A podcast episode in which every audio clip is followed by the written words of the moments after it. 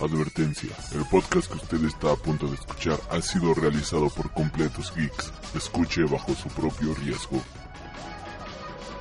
Hola y bienvenidos sean a Freak Noob News, su podcast de cultura geek y creo que le acabo de reventar posiblemente a alguien los oídos porque me estoy dando cuenta de que hablé demasiado fuerte al inicio, pero bueno, eh, en esta semana, en esta ocasión vamos a tener un programa bastante, bastante bueno, un podcast bastante, bastante especial, puesto que tengo de invitada a una muy buena amiga que la conozco desde la prepa, eh, bueno, con ella voy a estar hablando al respecto de la leyenda de Zelda acerca de estos videojuegos, algunas anécdotas, creepypastas y todo este tipo de cuestiones. Pero bueno, antes de llegar al tema principal, yo por mi cuenta, ya saben, voy a estar aquí dando las noticias, las noticias de la semana, eh, el box office nacional, el box office internacional, algunas notitas musicales, obviamente hablar de Black Sabbath, ya que pues acaba de ser su concierto final. Y no me queda más que decirles que muchas gracias por escuchar el Freak Noob News. Y pues aquí inicia el programa.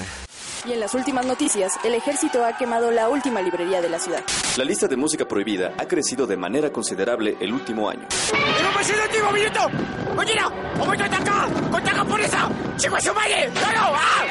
¡Seguimos informando para Freak News! Transmitiendo desde la capital del imperio, Freak Noob News, lo último que queda.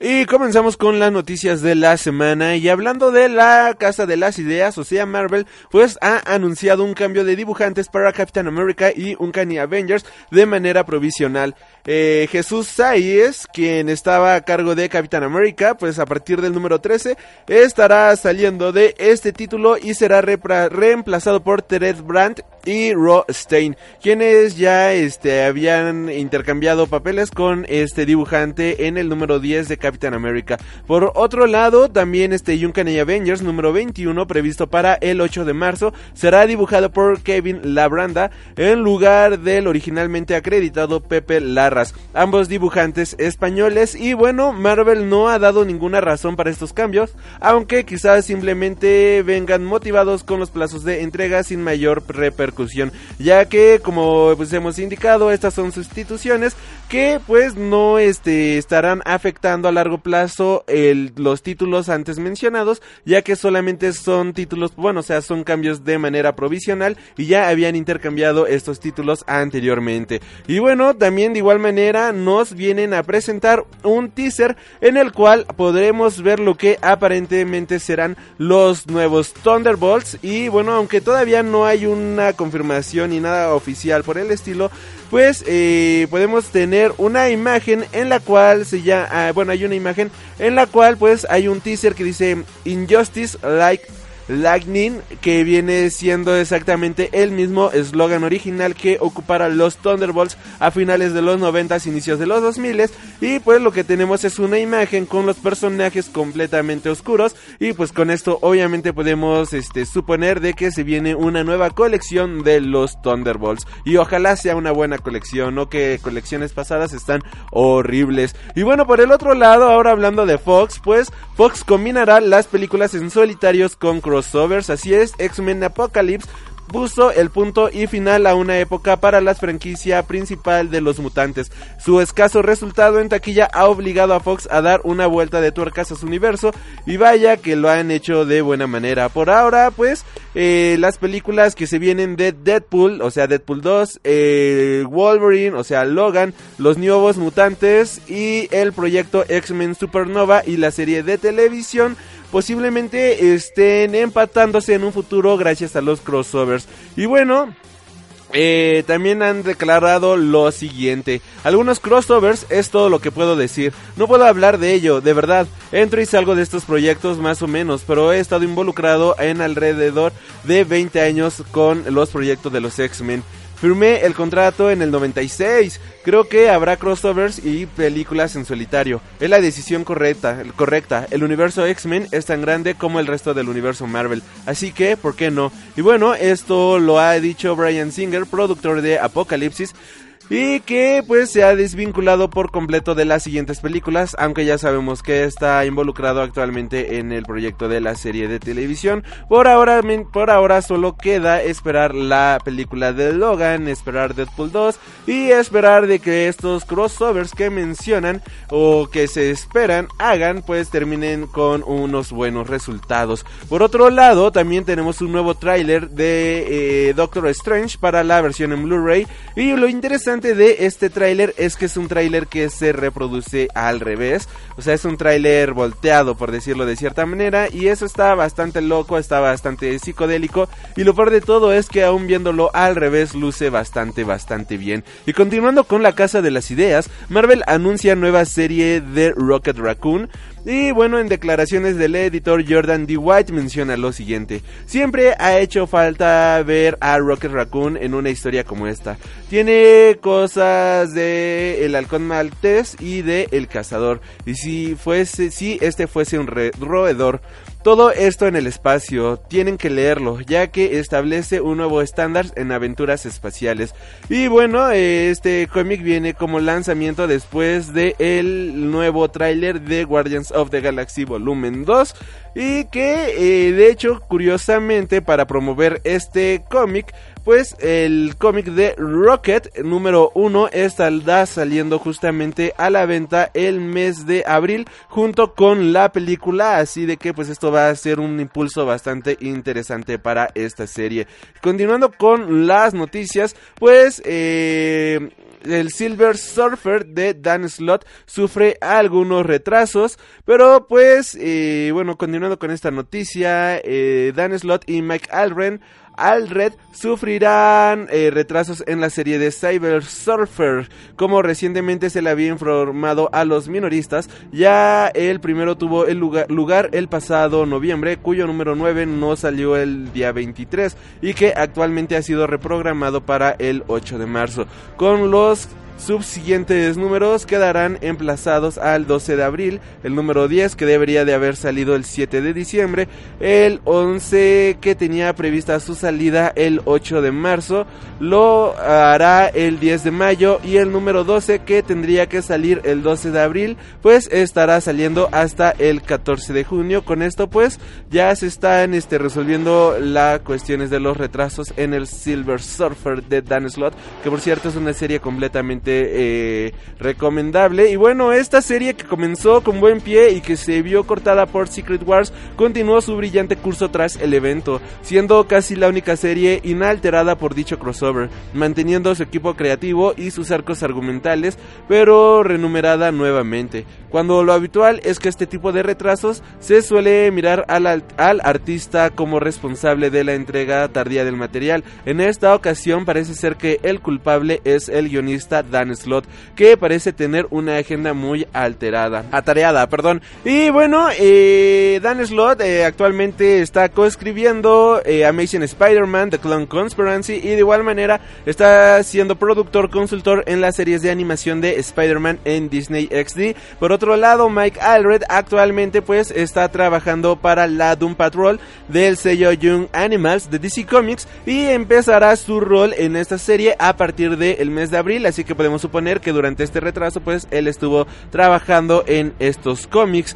Y bueno, también de igual manera se ha revelado el título y fecha de inicio para el rodaje de Runaways, esta serie que trata de unos chicos, hijos de unos delincuentes que pues no quieren esta vida de delincuentismo, no quieren esta vida de ser malhechores y por lo cual han decidido hacer su propio equipo y han decidido escapar de sus padres, estos supervillanos.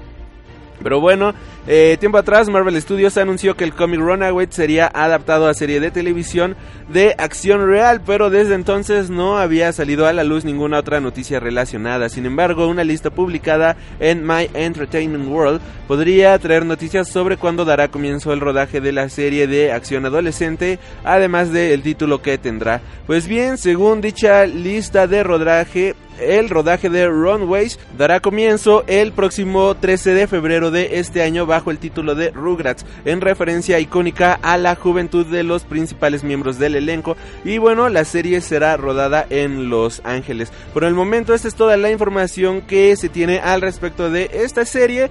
Y pues eh, también este está todavía se desconoce quiénes podrían ser los encargados de interpretar a los personajes, así como de escribir los guiones y dirigirlos para llevarlos a la pantalla. Posiblemente en los próximos días vayan saliendo más notas al respecto. Y bueno, Runways ha sido creado por Brian Kimbaum y Adrián Alfona. Y continuando con las noticias del mundo de los cómics, pues ahora nos vamos con el lado de Seita de la Fuerza. Javier Fernández y Jorge Jiménez firman en exclusiva para DC Comics. Desde la web oficial de DC nos llega la noticia de que los artistas españoles Javier Fernández y Jorge Jiménez han firmado en exclusiva para este sello. Eh, ambos son artistas reconocidos por estar trabajando en este Nightwing y en Super Sons, que de hecho Super Sons apenas va a empezar a publicarse a partir de este mes. Y bueno, estos trabajos han tenido, bueno, estos números han tenido como que un gran interés eh, por parte del público y la editorial se ha dado cuenta de esto por lo cual pues ha hecho que estos dos dibujantes pues se unan a la casa editorial de manera exclusiva. Y bueno el comunicado oficial de DC Entertainment dice lo siguiente. Burbank California 2 de febrero de 2017 DC Entertainment continúa ampliando su registro de nombres con los mejores talentos y hoy anuncia que ha llegado a acuerdos con los artistas Javier Fernández Nightwing y Jorge Jiménez, Superman y Super Sons, para crear contenido de cómics exclusivamente para los sellos DC y Vertigo de la editorial. Nightwing, ¿cómo podría no estar más emocionado cuando me pidieron que trabajara en algo así? Dijo Fernández. Cuando DC me pidió que rediseñara uno de los trajes más emblemáticos, sabía exactamente que Nightwing se vería así. Profesionalmente es difícil encontrarte con algo que has estado esperando y además con la posibilidad de crear historias en Gotham con uno de los personajes más queridos de DC. Me encanta mi trabajo. Eh, Javier es un artista increíble cuya carrera continúa expandiéndose, dijo el editor en jefe Bob Arras de DC. Con Nightwing trajo de nuevo a Dick Grayson a Gotham con su aspecto negro y azul y clásico, y sin problemas le ha colocado en DC Rebirth de una manera en la que se le ve muy moderno pero fiel a la herencia del personaje. No podríamos haber creado un mejor emparejamiento cuando lo elegimos a Javier para la serie en solitario de Dick Grayson. Eh, por otro lado, en palabras de Jiménez, menciona, DC me ha hecho sentir como en casa en los últimos años. Recuerdo mi primer trabajo en la serie Fringe. Yo estaba muy nervioso, pero también muy emocionado. Quería demostrar que no estaba de paso. Había que había quedado para llegarme, no, que había llegado para quedarme, eso y finalmente realizar mi sueño de dibujar a Superman. Ahora ha pasado el tiempo, mis proyectos para DC han sido cada vez más importantes, sino que también he visto el día en el que estoy dibujando a Superman y además este año he tenido la oportunidad de diseñar el hijo de Superman. La reacción de los fans ha sido increíble. Gracias. Y bueno, pues habrá que ver ya sus siguientes trabajos que estarán publicándose recientemente. Y hablando de Super Sons, pues de igual manera han salido el primer vistazo de esta serie, la cual estará publicándose el 15 de febrero. Podemos ver eh, la portada original, de igual manera podemos ver una portada a variante. Y pues un pequeño diálogo entre Robin y el hijo de Superman. Y de igual manera pues podemos ver este otras cuestiones más como Bruce Wayne, podemos ver también a este Clark Kent en el papel como de padres, por decirlo de cierta manera. El cómic se ve bastante divertido y habrá que ver cómo continúa. Y bueno, ya continuando con las series de DC Comics, pues ordenan piloto para la serie de Black Lightning, así es como tal se lo habíamos mencionado la semana pasada. Esta serie pues finalmente está dando de qué hablar y ahora pues la cadena eh, originalmente en desarrollo en DC, DC, no, no, no. O sea, la cadena que primero eh, se estaba desarrollando para Fox, pues ahora seguro que su piloto estará dentro de la cadena de CW con esto pues vamos a tener a un nuevo personaje de DC en esta cadena. Recordemos que ellos ya tienen a Arrow, a The Flash, a Legend of Tomorrow y a Supergirl. Y pues eh, todas estas series han sido renovadas para una nueva temporada 2017-2018. Y de acuerdo a las fuentes, si Black Lightning tiene el visto bueno para la siguiente temporada de estrenos, el show se estará estrenando en diversos puntos de la temporada 17 2017-2018 en lugar de tener a los cinco shows de superhéroes programados con diversos días y bueno, en caso de que esta serie tenga el éxito previsto, posiblemente lo estemos viendo compartiendo universo con estas series. Y ahora hablando de Lego Batman, la secuela de Lego Movie ya cuenta con director. El director de Trolls de DreamWorks Animation, Mike Mitchell, será el encargado de dirigir la secuela de Lego para Warner Bros. Animation. Rob Scrat ya había sido contactado para ser el director, pero las fuentes dicen que no se concretó debido a diferencias con el estudio. Continuando con esto, pues ya también está disponible el soundtrack de Lego Batman. La música y canciones de la nueva cinta de Warner Animation Group ya está a la venta y en plataformas de streaming a partir del el viernes 3 de febrero. Pues Water Tower Music, el sello musical de Warner Bros. ya lo soltó este soundtrack y bueno, de Lego Batman Movie incluye canciones de Dance, Patrick Stone, Alex Ionio, entre otros. De manera adicional contiene 16 piezas del score compuestas por el ganador del Grammy Lornet Balfe con la participación de Chad Smith de los Red Hot Chili Papers en la batería.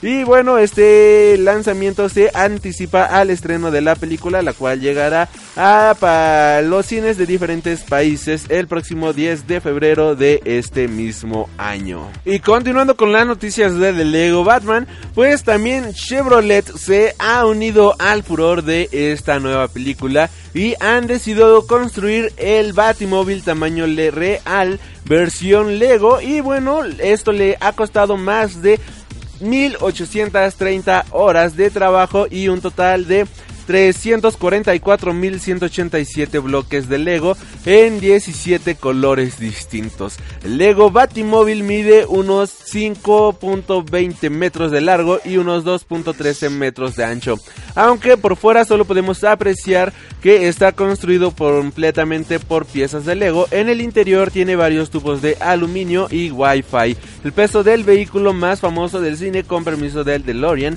de eh, Back to the Future es de 770 kilos. De hecho, cada rueda pesa unos 45 kilogramos.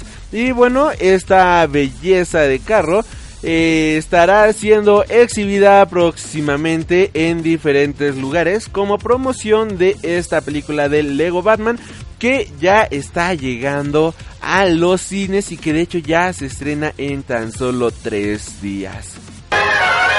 Y tristes noticias para todos los fans de Batflex, puesto que Ben Affleck ya no dirigirá la película de The Batman. Y bueno, esto como resultado a que pues eh, Ben Affleck tenía demasiado trabajo con el proyecto ya que iba a ser escritor, productor, eh, director, guionista, casi casi todo esto para este proyecto.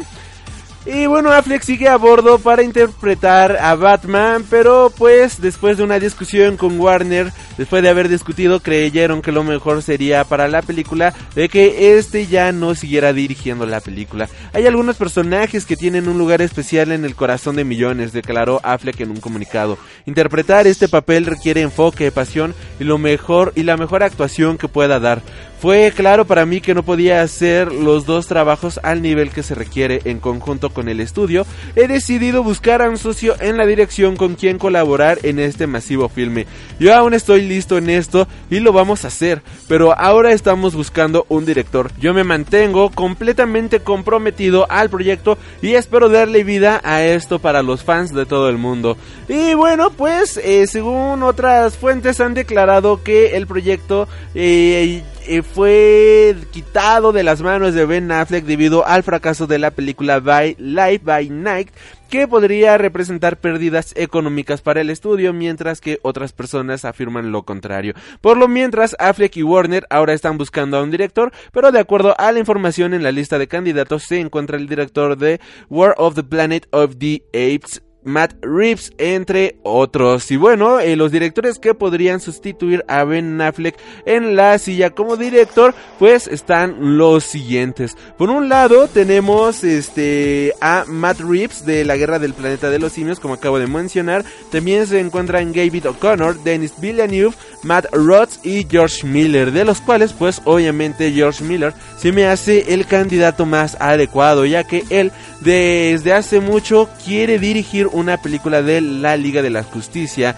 Ya había estado en planes para la dirección de este filme. Y de hecho, este, creo que esta película se pudo haber hecho en 2009, 2010, pero hubo una huelga de eh, guionistas y ese tipo de cuestiones, lo cual pues frenó el proyecto de Tajo. Y pues esto ya jamás pudo suceder. Así de que pues ojalá pues sea la oportunidad de oro para tener a George Miller.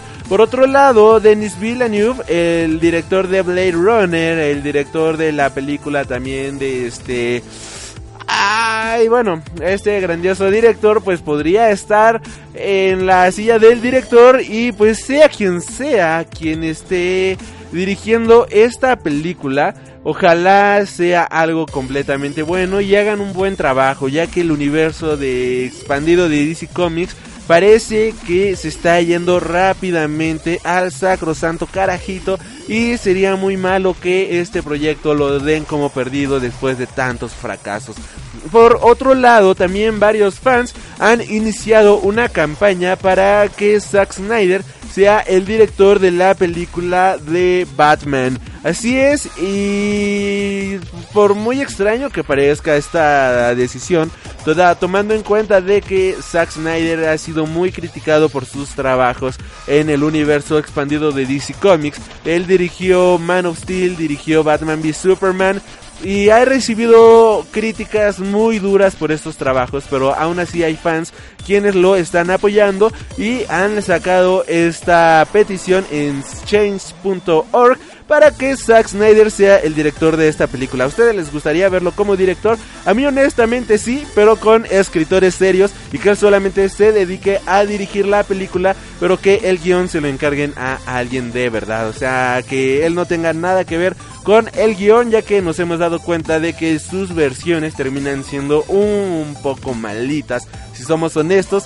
Y esto es algo que pues creo que el estudio ya no quiere. Zack Snyder no es el único director que los fans han volteado a ver para que dirija la película de Batman, sino que también Kevin Smith está entre ellos. Algunos fans lo han sugerido como el nuevo director y bueno, Kevin Smith ha respondido con lo siguiente. Estoy halagado, pero hay tres razones que me hacen imposible que dirija The Batman. Número 1. No he hablado con Ben en años. Número 2. Ya he hecho Yoga Horses. Número 3. Sentido común. Han sido las palabras de Kevin Smith. La primera razón es que algo que se sabe desde mucho, hace mucho tiempo, algo que incluso el propio Kevin Smith ha contado en alguna que otra ocasión a los medios es, no entiendo por qué ya no somos amigos, no le veo desde hace décadas. Ahora tiene a su mujer Jennifer Garden, que no me tiene ningún cariño. Pese a ello, pese a ello, o antes de que Ben Affleck se casara con Jennifer Garner, ambos habían estado trabajando juntos en películas como Jay y Bob el Silencioso, Contraatacan o Dogma. Pero la amistad a veces no dura para siempre. La segunda razón parece más una manobria de autoanuncio. Yoga Horsers es el título de su última película, una comedia de terror estrenada el pasado septiembre. En cuanto al tercer motivo, pues creo que sentido común, creo que todo mundo tiene sentido común a la hora de tratar de meterse a un trabajo de DC Comics, a un trabajo del universo expandido de DC Comics, ya que no sabes si te vas a encontrar con un buen fracaso o va a estar cambiando de escritores, cambiando de directores y de todo esto. Lamentablemente ninguna película del universo expandido de DC se ha mantenido con buenos pasos, aunque yo le tengo fe todavía a este universo. Aunque mi fe se comienza a tambalear cuando seguimos con notas como esta. El guionista de Argo y Justice League volverá a reescribir el guion de Batman. Así es como lo han... wow, eh, o sea... Ya tuvimos que The Flash, el guion de la película de The Flash, va a ser reescrito desde ceros. Pero bueno, ahora con el abandono de la silla del director por parte, por parte de Ben Affleck de la película en solitario de Batman, pues hizo que estos saltaran varias alarmas al respecto con el futuro de la producción. Mientras se busca un nuevo director, se ha notificado que el guion tendrá una serie de cambios. Deadline confirmó que la reescritura la realizará Chris Terrio, ganador de un Oscar por Argo, película dirigida por Ben Affleck, y se sabe que Ben Affleck y Warner no estaban satisfechos con el primer guion escrito por Brett Easton Ellis, que Affleck llenó con anotaciones al ver sus incongruencias. Aunque no la vaya a dirigir, si sabemos que Affleck volverá a interpretar a Batman en esta película, que aunque con que todavía, aunque, aunque no cuenta con fecha de estreno todavía, contará con la aparición de Jeremy Irons como Alfred, J.K. Simmons como el comisionado Gordon, Gordon y Joy Manganiello, Manganiello como Deathstroke. Y hablando de esto de Deathstroke, pues eh, la semana pasada dije que teníamos la primera imagen oficial de Deathstroke y aunque la imagen sí era oficial, no era una este, imagen promocional tal cual, sino de que era una prueba de pantalla, pero ese ya era el diseño oficial de Deathstroke. Y ahora continuando con el lado de Seita de la Fuerza, pues han salido nuevas noticias de el rodaje de Aquaman y resulta ser de que el encargado de interpretar a Black Manta será Janja Abdul Machin II, quien ha asegurado el papel del villano para la cinta de Aquaman dirigida por James Wan. Abdul Mattern se une al elenco de Aquaman para interpretar al villano Black Manta, acompañando al protagonista Jason Momoa, Patrick Wilson y Amber Heard. De acuerdo a fuentes del sitio Variety, el actor logró destacar entre una lista de candidatos que incluía a la revelación de la cinta Moonlight, Driven Roads y a Corey Hawkins de 24 Legacy. Aunque pues Warner se negó a dar comentarios sobre la contratación. Esta película va a estar siendo dirigida por James Wan y espera estrenarse el próximo año. Por otro lado, Nicole Kidman también está en pláticas para sumarse al elenco de Aquaman. De acuerdo a información de The Hollywood Reporter, Nicole Kidman se encuentra en negociaciones tempranas para interpretar el papel de la madre de Arthur Curry en Aquaman y con esto sumarse finalmente al universo expandido de DC Comics en el cine. Esta noticia llegó casi al mismo tiempo que se reportaba que Yabya Abdul Machin II se estaba sumando al elenco. La cinta de James Wan deberá empezar producción en Australia a principios de abril y estará empezando a cerrar contratos a finales, no, bueno, con estrellas eh, a finales de estos días, a finales de este mes para pues ya eh, comenzar con todos los preparativos. Y bueno, si las negociaciones se concretan, Kidman, quien el año pasado estuvo en pláticas para interpretar a la madre de Gal Gadot en Wonder Woman, estaría regresando al género de superhéroes luego de su participación en Batman Forever en 1995 al lado de Val Kilmer en el papel de Batman Bruce Wayne. Por otro lado, pues Kidman, Nicole Kidman actualmente está entre los nominados al Oscar por su trabajo en la cinta Lion y es la protagónica y productora ejecutiva de la miniserie de drama de HBO, la cual se estrenará en febrero del 2017. Y continuando con las noticias de esto, pues The Flash tuvo más audiencia que los anuncios de Scotus. El anuncio del juez de la Suprema Corte de, Estados Unidos de América no pudo contra las aventuras de The Flash. El presidente de los Estados Unidos eh, Donald Trump tomó las cuatro grandes televisoras de su país, NBC, CBS, ABC y Fox, para anunciar la postulación del juez Neil Gorsuch.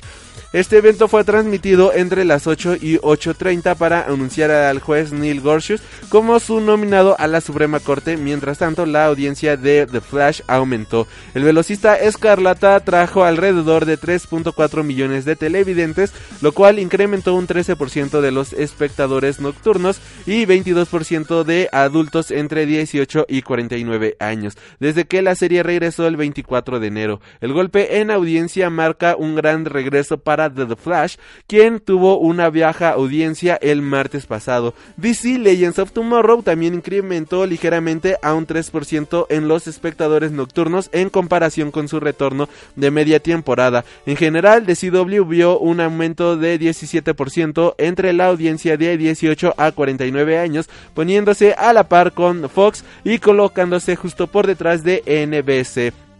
The Flash se transmite los martes por The CW, protagonizado por Jan Grant Gustin, Candy Patton, Daniel Panbercar, Carlos Valdez, Tom Cabank, Jesse L. Martin y Kevin Lonsler. Así que pues The Flash es más famoso que el presidente o al menos a la gente le importa más. Y ahora dejando las editoriales grandes pues nos vamos con las noticias generales de la semana. Y hay una noticia que a mí de cierta manera sí me logró llegar y es que el legendario dibujante de cómics de terror este Bernie Winston ha anunciado su retiro de la industria de los cómics. Esto debido a problemas con de salud y bueno, en el comunicado menciona que debe de disculparse por el silencio de estos meses. El pasado mes de noviembre comenzó a sufrir caídas debido a problemas con su vista y bueno, se tuvo que someter a una cirugía cerebral para aliviar un sangrado. De igual manera, tuvo que estar varias semanas en rehabilitación. Desafortunadamente parece que tiene daño permanente. Eh, su función motriz del lado izquierdo está muy limitada y no puede caminar o usar de forma confiable su mano izquierda entre otras limitaciones, describe el comunicado. El comunicado confirma que Winston ya no podrá atender a, ya no podrá ir a convenciones o hacer arte nuevo, aunque sí puede firmar su nombre y continuará enviando prints firmados y también continuará vendiendo arte de su colección de proyectos previamente realizados.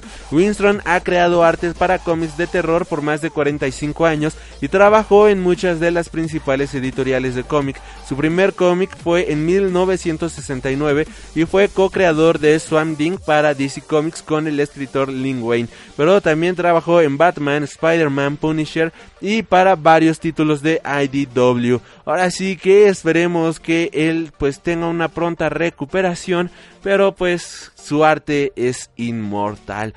Y en otras noticias, pues también se ha revelado que todas las portadas variantes de Image Comic que estarán saliendo por parte del Women's History Month, o sea, todas estas portadas variantes del mes de la mujer, estarán eh, siendo donadas a ciertas organizaciones benéficas para los derechos de la mujer y este tipo de cuestiones.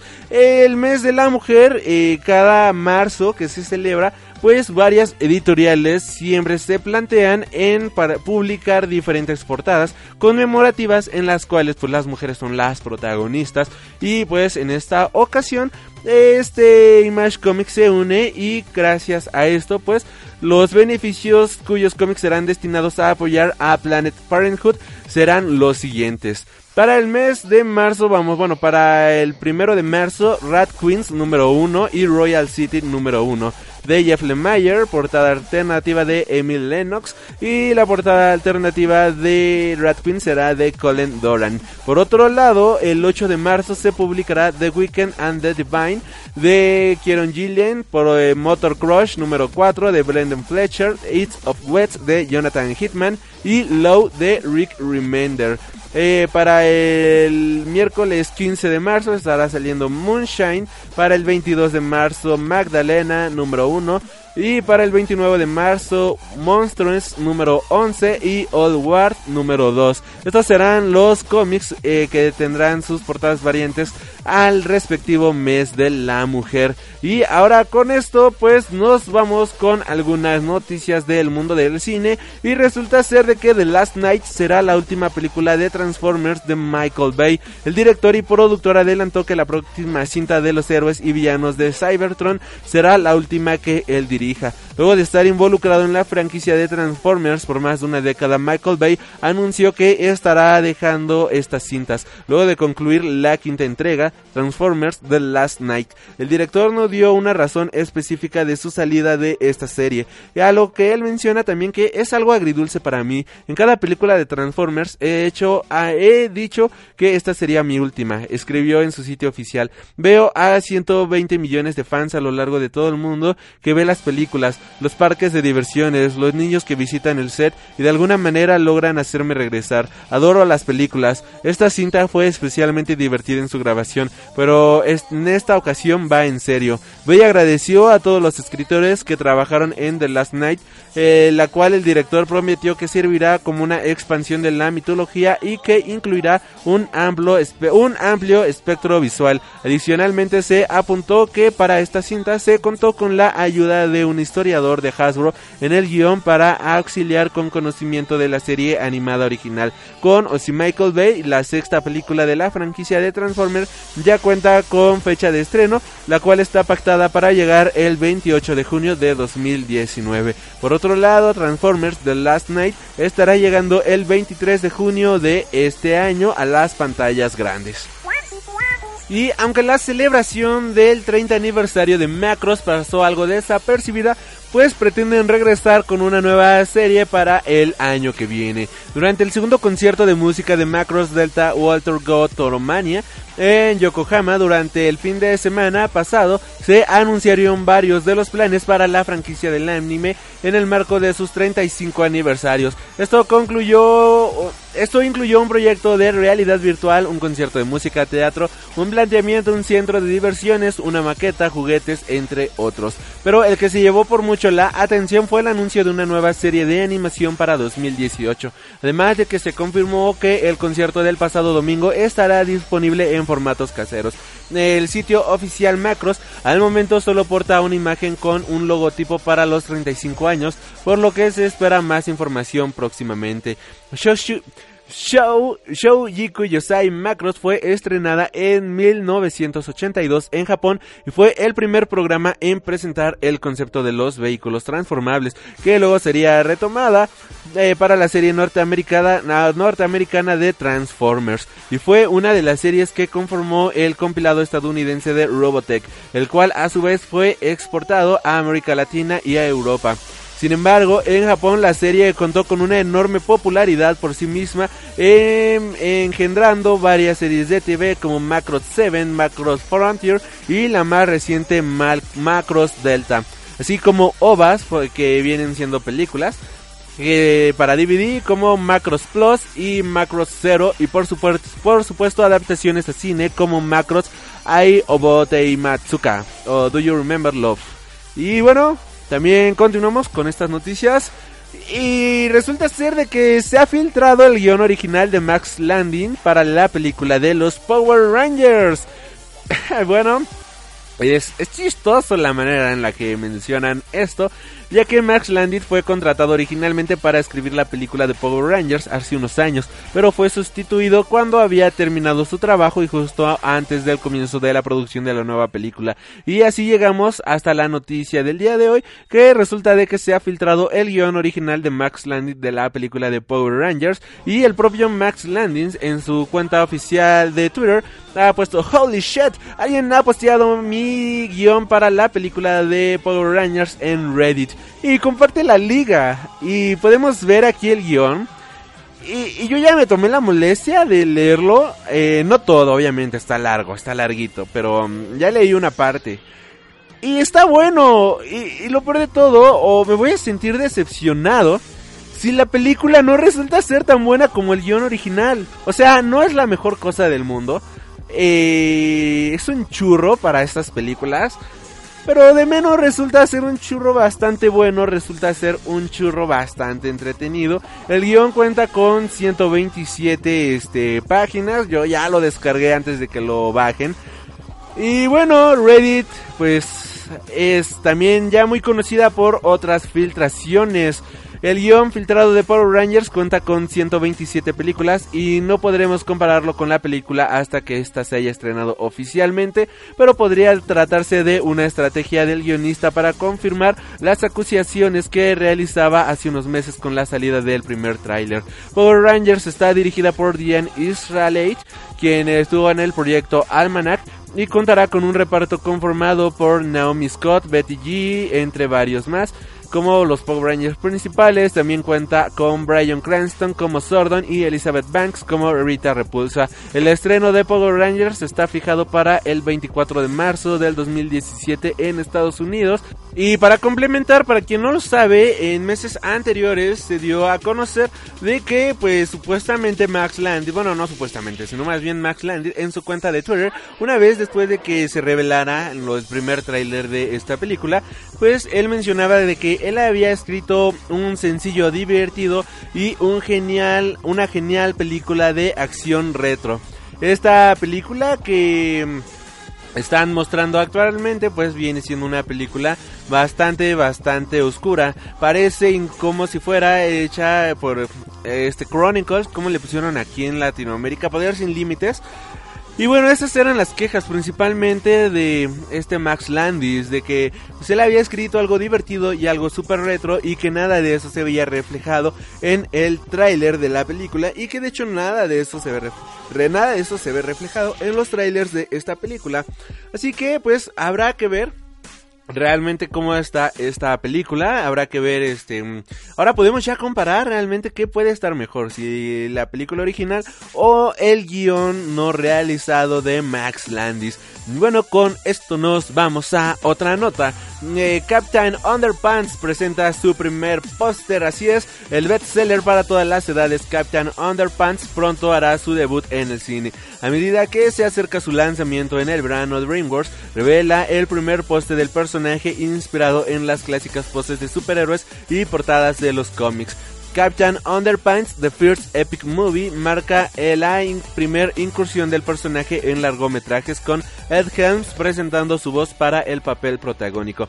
Thomas Midlench de Silicon Valley y el comediante Kevin Hart prestan sus voces a los niños que crean este personaje al hipnotizar a su maestro para personificar al superhéroe.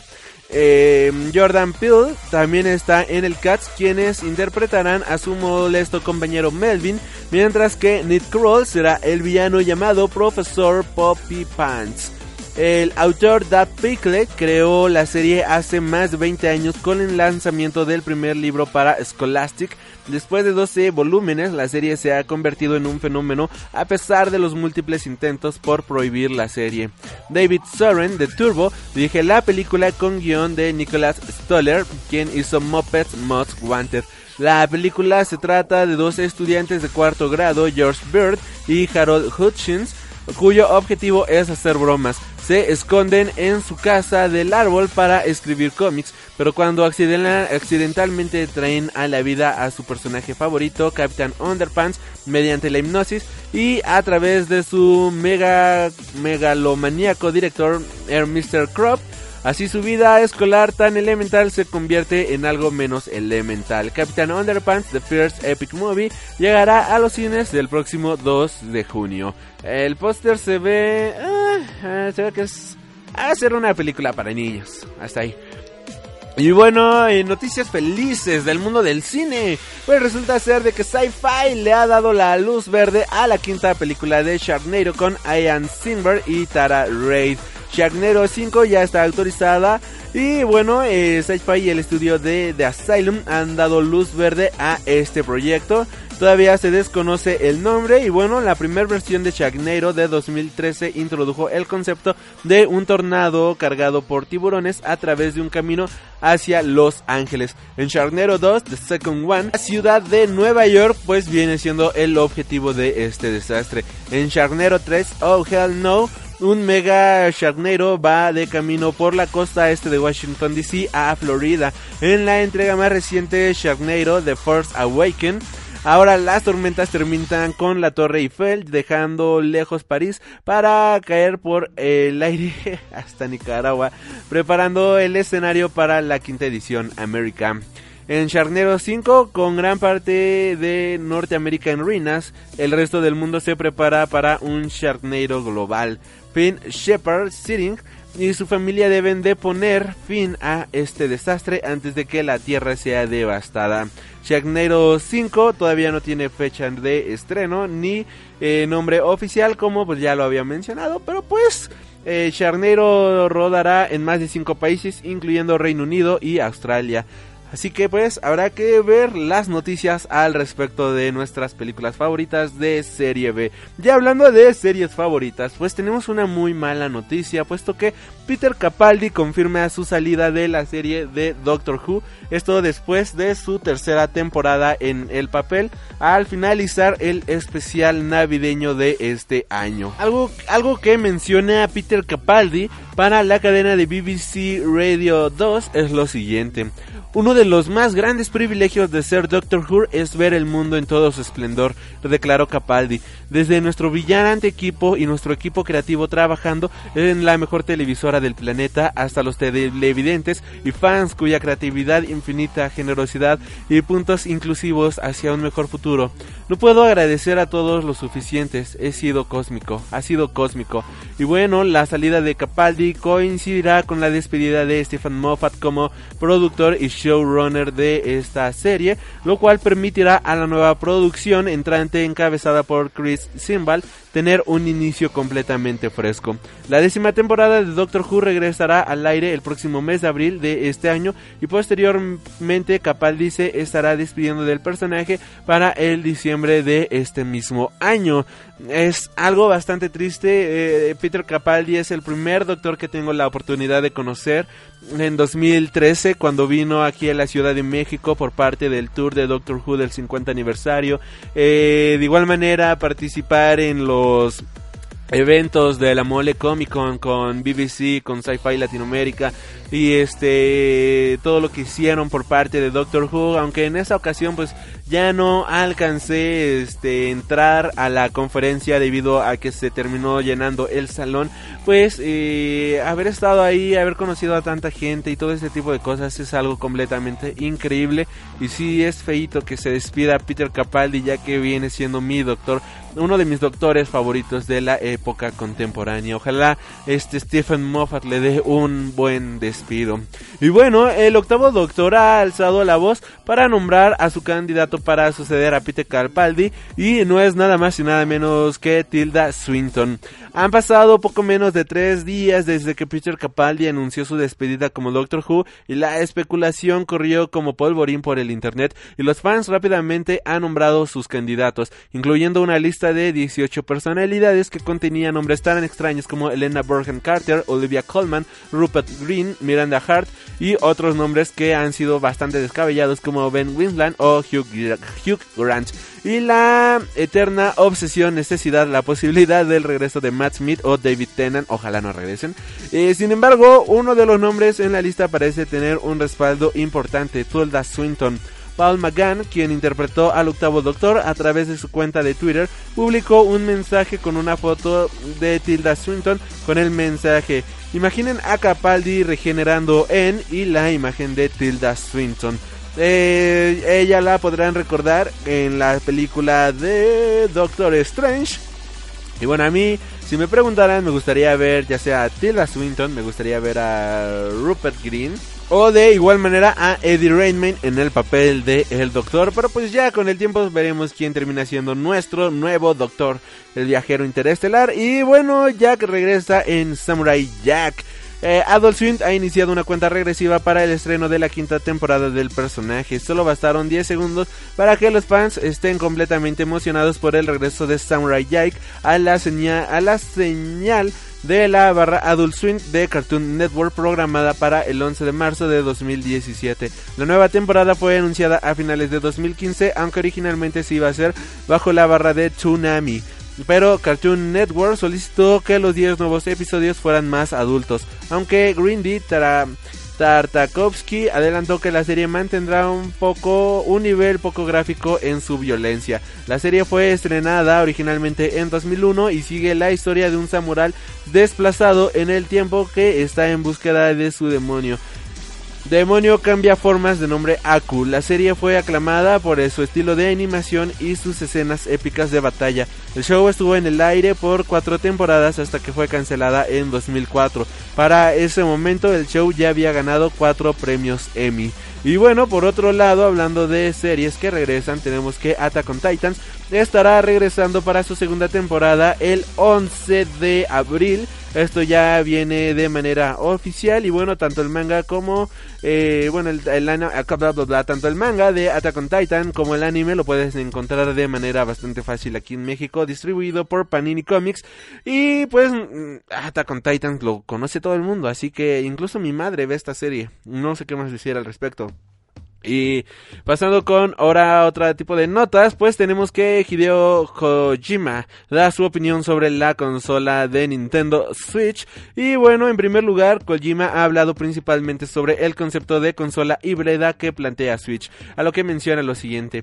Puedes que estén familiarizados con el hecho de que en un juego previo que hicimos teníamos una función a la que llamamos transferring, con la que podías tomar los datos de guardado de tu PS Vita y moverlos a al PS3 y viceversa, comentó Kojima. Pienso que Switch es una extensión de esa idea. El hecho de que puedas jugar a algo en casa y llevarlo contigo fuera de ese, ese es el sueño de los jugadores. La Switch es una evolución en ello. En e, esto llevó Kojima a hacer un comentario sobre el futuro de la industria y cómo Nintendo Switch se ha adaptado al mercado actual del entretenimiento digital.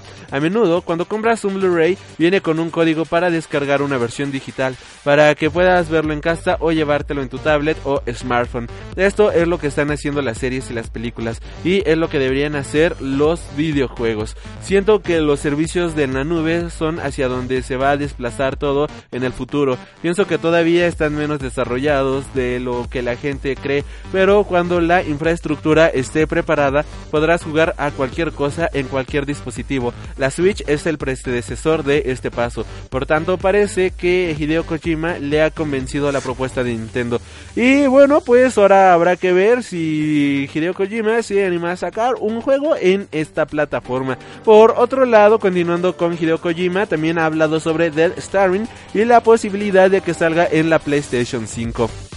Hideo Kojima ha hablado recientemente en el evento RTX Sydney sobre su próximo juego, Dead Stranding. En unas declaraciones recogidas por el portal Dual Shockers, el desarrollador japonés ha tratado diversos temas relacionados con la concepción de su juego o su relación con Sony, así como la posibilidad de que Dead Stranding termine siendo un juego para la próxima consola que desarrolle esta compañía. El juego, eh, digo, en primer lugar, Kojima ha hablado sobre la decisión de colaborar con Sony para crear su primer juego como desarrollador independiente, declarando que su estudio recibió multitud de ofertas en diversas compañías antes de escoger esta. Ello se debe, tal y como explicó Kojima, a que la compañía nipona le ofreció total libertad creativa a la hora de crear el juego, una libertad que según él nace de la confianza y el respeto mutuo que ha surgido tras muchos años de colaboración entre ellos. El desarrollador también ha hablado sobre la experiencia que quiere crear con Death Stranding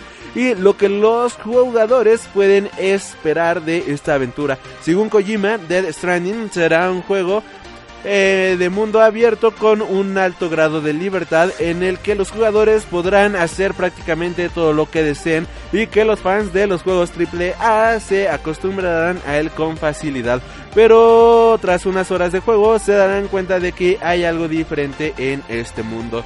En cuanto al estado de su desarrollo, Hideo Kojima ha mencionado que el estudio se encuentra actualmente trabajando en la lógica y la infraestructura del juego y que este año lo van a dedicar ante todo a implementar el resto del juego alrededor de esta base. Finalmente, al ser preguntado sobre la posibilidad de que el desarrollo de Dead Standing se retrasara y terminara siendo un juego para una posible PS5. El propio Kojima dejó muy claro que eso no va a ocurrir y que Dead Standing será un juego para la PlayStation 4. En cualquier caso, si quieren conocer más detalles de esto, pues eh, hay un tráiler sobre Dead Standing, el cual estaremos compartiendo en las páginas de Freak Noob News. Y ahora viajamos rápidamente a la Edad Media y resulta ser de que los miembros originales de la película del Señor de los Anillos se han reencontrado 15 años después y nos han dejado fotos bastante épicas y wow, cómo han envejecido los protagonistas. Creo que 15 años realmente no pasen en vano. Qué, qué nostálgico es esto, ¿saben? Ya 15 años desde que se estrenó la primera película de, de del Señor de los Anillos es wow. Pero bueno, yendo a la noticia principal, Peter Jackson explica la precipitación del rodaje en El Hobbit. El Hobbit fue un auténtico desastre en taquilla, tanto como en su rodaje. Peter Jackson hizo lo que pudo en tan poco tiempo, ya que fue el sustituto de Guillermo del Toro que abandonó el proyecto casi inmediatamente. No lo digo yo, eh, bueno, pues, eh, es que... A ver, bueno ya. Ah, en palabras de Peter Jackson, el resultado fue de que tuvo que improvisar a lo largo de toda la producción, poniendo a los actores frente a las pantallas verdes y simplemente eh, pasando de cosas tan simples e importantes como los storyboards y scripts. En este caso eran lujos raros que no se podía permitir y a casi última hora en la línea habitual tuvo que convertir dos películas en tres porque no podía imaginar cómo realizar la batalla final. Si la comparamos con El Señor de los Anillos, pensando como si esta fuera pues un gran plato de restaurante, el Hobbit se queda en una lata caducada de sardinas o algo por el estilo. Y bueno, esto ya habían sido declaraciones de antaño, pero que regresan a salir a la luz con el tema del 15 aniversario pues de las películas de El Señor de los Anillos y pues de igual manera pues ya sabemos que aquí pues el gran error tal como lo mencionábamos en un podcast especial que hicimos al respecto de El Hobbit el ¿Cuál fue como el programa 30, el programa 40, algo por el estilo? Hay que volver a hacer uno. Bueno, pues resulta ser de que Peter Jackson menciona de que él, pues, aunque tenía el guion y tenía el trabajo de preproducción de Guillermo del Toro, pues el señor Peter Jackson dijo, ¿sabes qué? Esto no es una película como yo lo haría. Esto es una película como lo haría Guillermo del Toro. Y terminó haciendo él su propia versión y es ahí en donde decayó esta película. Esta película, pues, con retrasos, con, bueno, sea, retrasos en cuestiones de grabaciones, con estar retrasando escenas y todo lo que pudimos ver en las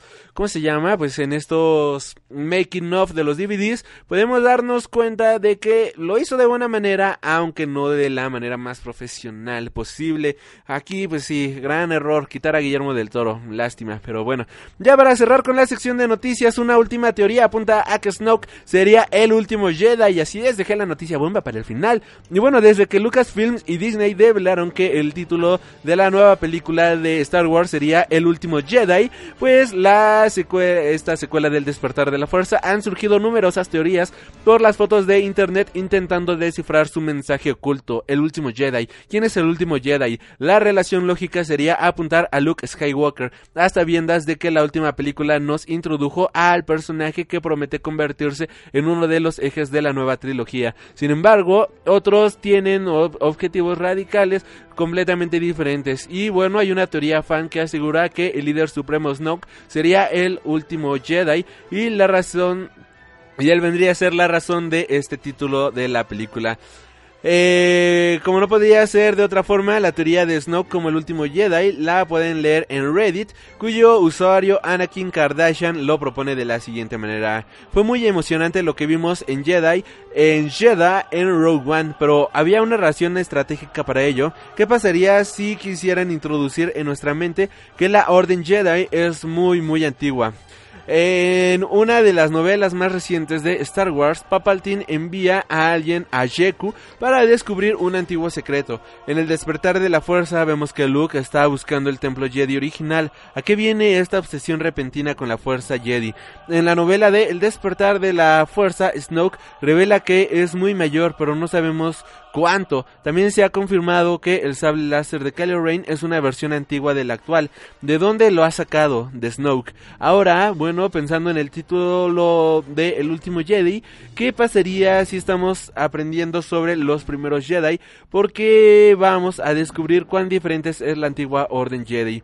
¿Qué ocurre si lo que conocemos por Jedi no son realmente Jedi después de todo? Y si Snoke fuese el último Jedi en su forma original, Eh, la teoría que propone el usuario es interesante, pero sería demasiada vuelta de tuerca como para perder toda la atención del episodio 8. El origen de Snoke tendrá un significado importante para el devenir de la saga, puede que en el mismo contexto sobre su orientación con la fuerza y en la relación con los estudios de Luke Skywalker, pero quizás estemos intentando buscarle cinco pies al gato.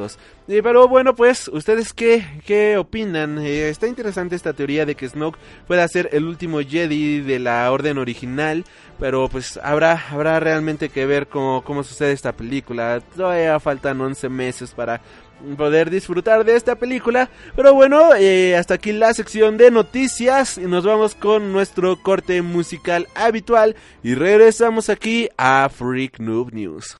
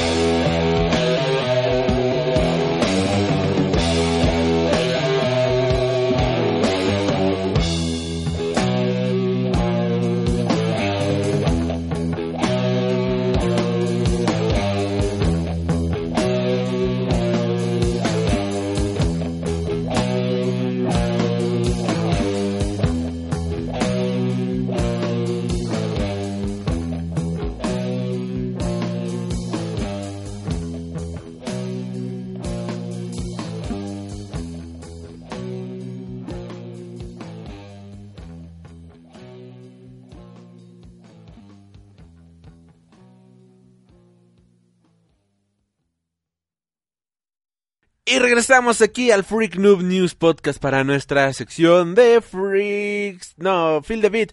Eh, adiós. Esta semana ha sido el final de una leyenda.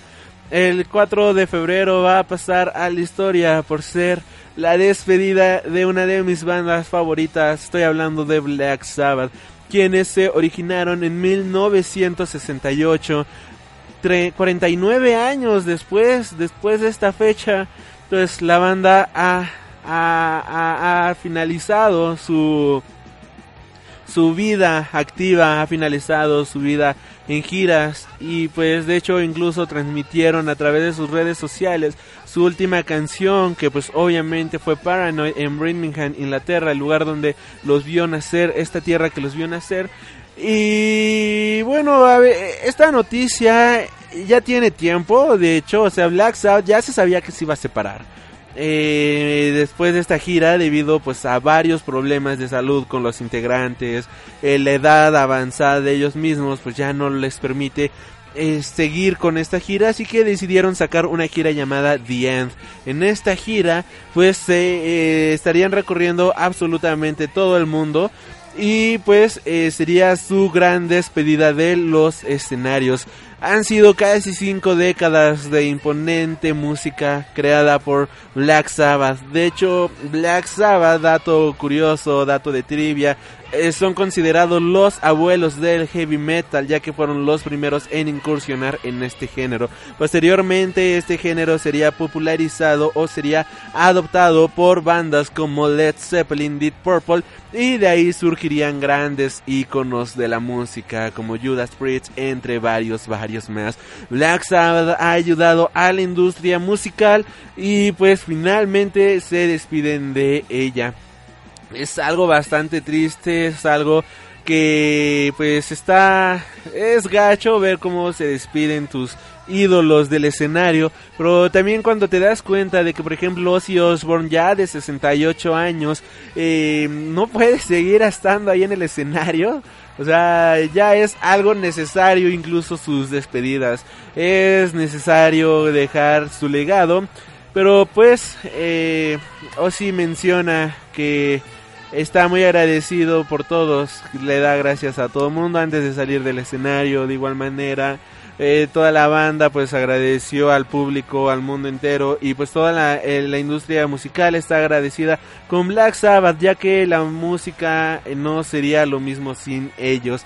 Eh, no es para menos, inventar un género no es cosa sencilla, inventar un género no es cosa de todos los días. Y Black Sabbath inventó uno de los géneros más influyentes de la historia, obviamente estoy hablando de el heavy metal, aunque Ozzy Osbourne pues todavía va a dar un par de conciertos en solitarios en Chicago, eh, ya el solo sin Black Sabbath pues finalmente la banda se ha despedido Ah, de igual manera, eh, ha salido la noticia, ha salido la nota de que muy posiblemente la banda podría estar realizando un este disco para el 40 aniversario, digo el 50 aniversario de esta banda.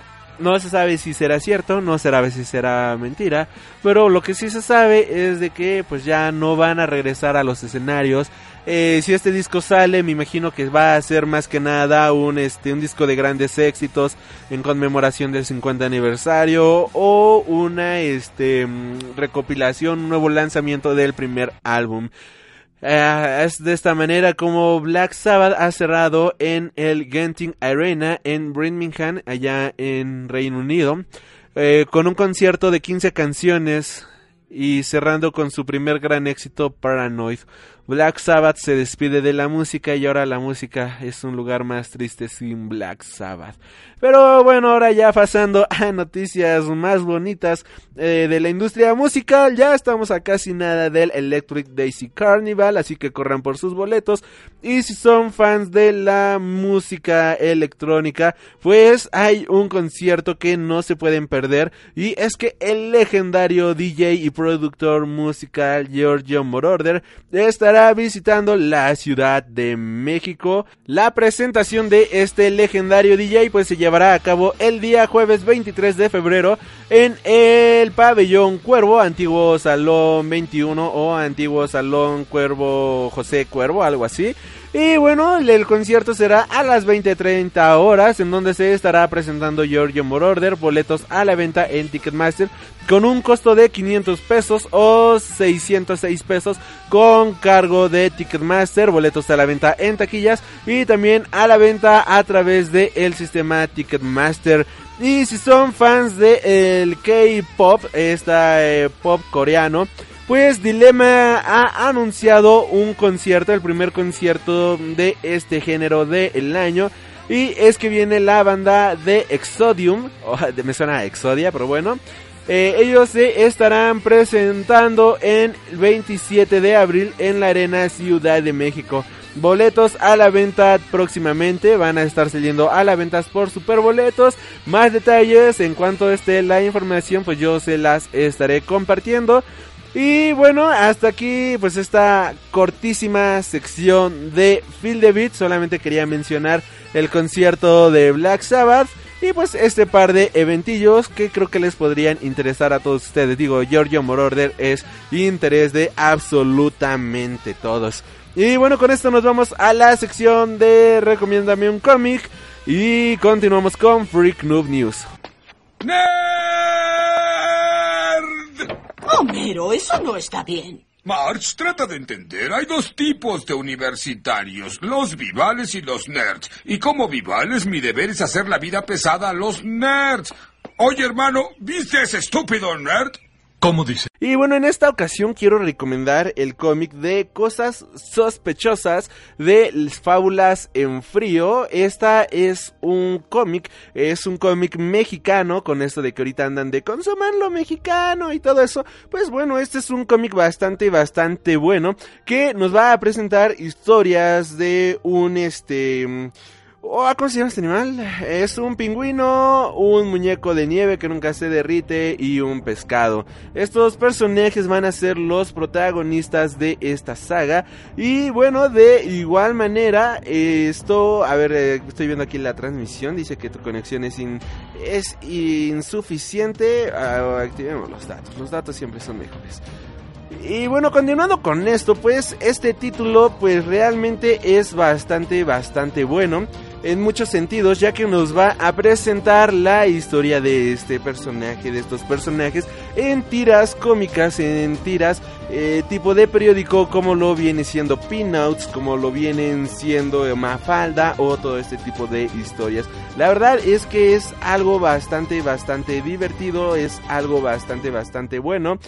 Y yo lo recomiendo ampliamente este cómic, como había dicho en un inicio de la sección, eh, bueno, cuando inauguré la sección de que iba a recomendar títulos que iban a ser fáciles de conseguir y este título la verdad es que también es demasiado fácil de conseguir ya que es una tira web la cual puedes conseguir completamente gratis en www.fabulasenfrio.com aquí puedes encontrar estos cómics y si te gustan las historias sencillas con un humor bastante humano con un humor bastante simple como pinouts como este Mafalda o este tipo de historias, Calvin and Hoops, pues eh, Fábulas en Frío es una historieta mexicana que te va a gustar, te va a entretener y que se te va a hacer bastante, bastante buena.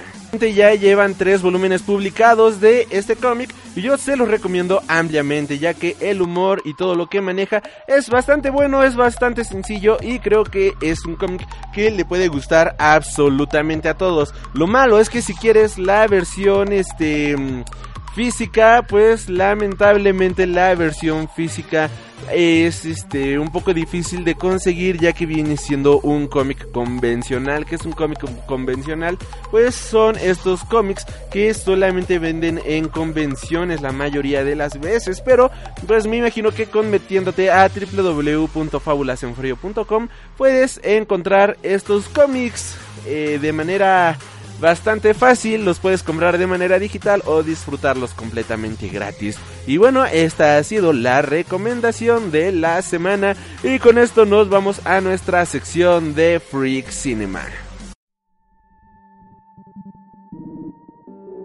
Freak Cinema, tu sección favorita del mundo del cine.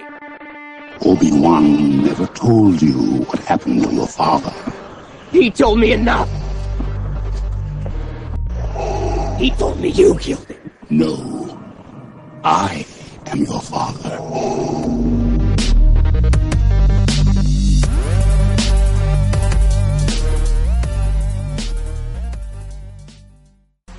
Y antes de irnos con las el box office de la semana aquí en nuestra bonita sección de Freaks Cinema, pues vamos a traer algo de arena a este bonito podcast. Y es que un miembro anónimo de la academia, o sea, de los premios Óscares, eh, se ha mostrado completamente eh, indiferente a La La Land, diciendo que la película está sobrevalorada. De igual manera ha echado mucha basura a otras películas, otras actrices. Y, y yo me pregunto cómo se puede ser tan imbécil, tomando en cuenta de que tenemos una gran producción, hay cosas tan grandes y él simplemente se ve como un jodido tonto, pero bueno. Eh, les voy a leer la nota completa. Un miembro anónimo señala su descontento hacia La La Land y hasta a Meryl Streep.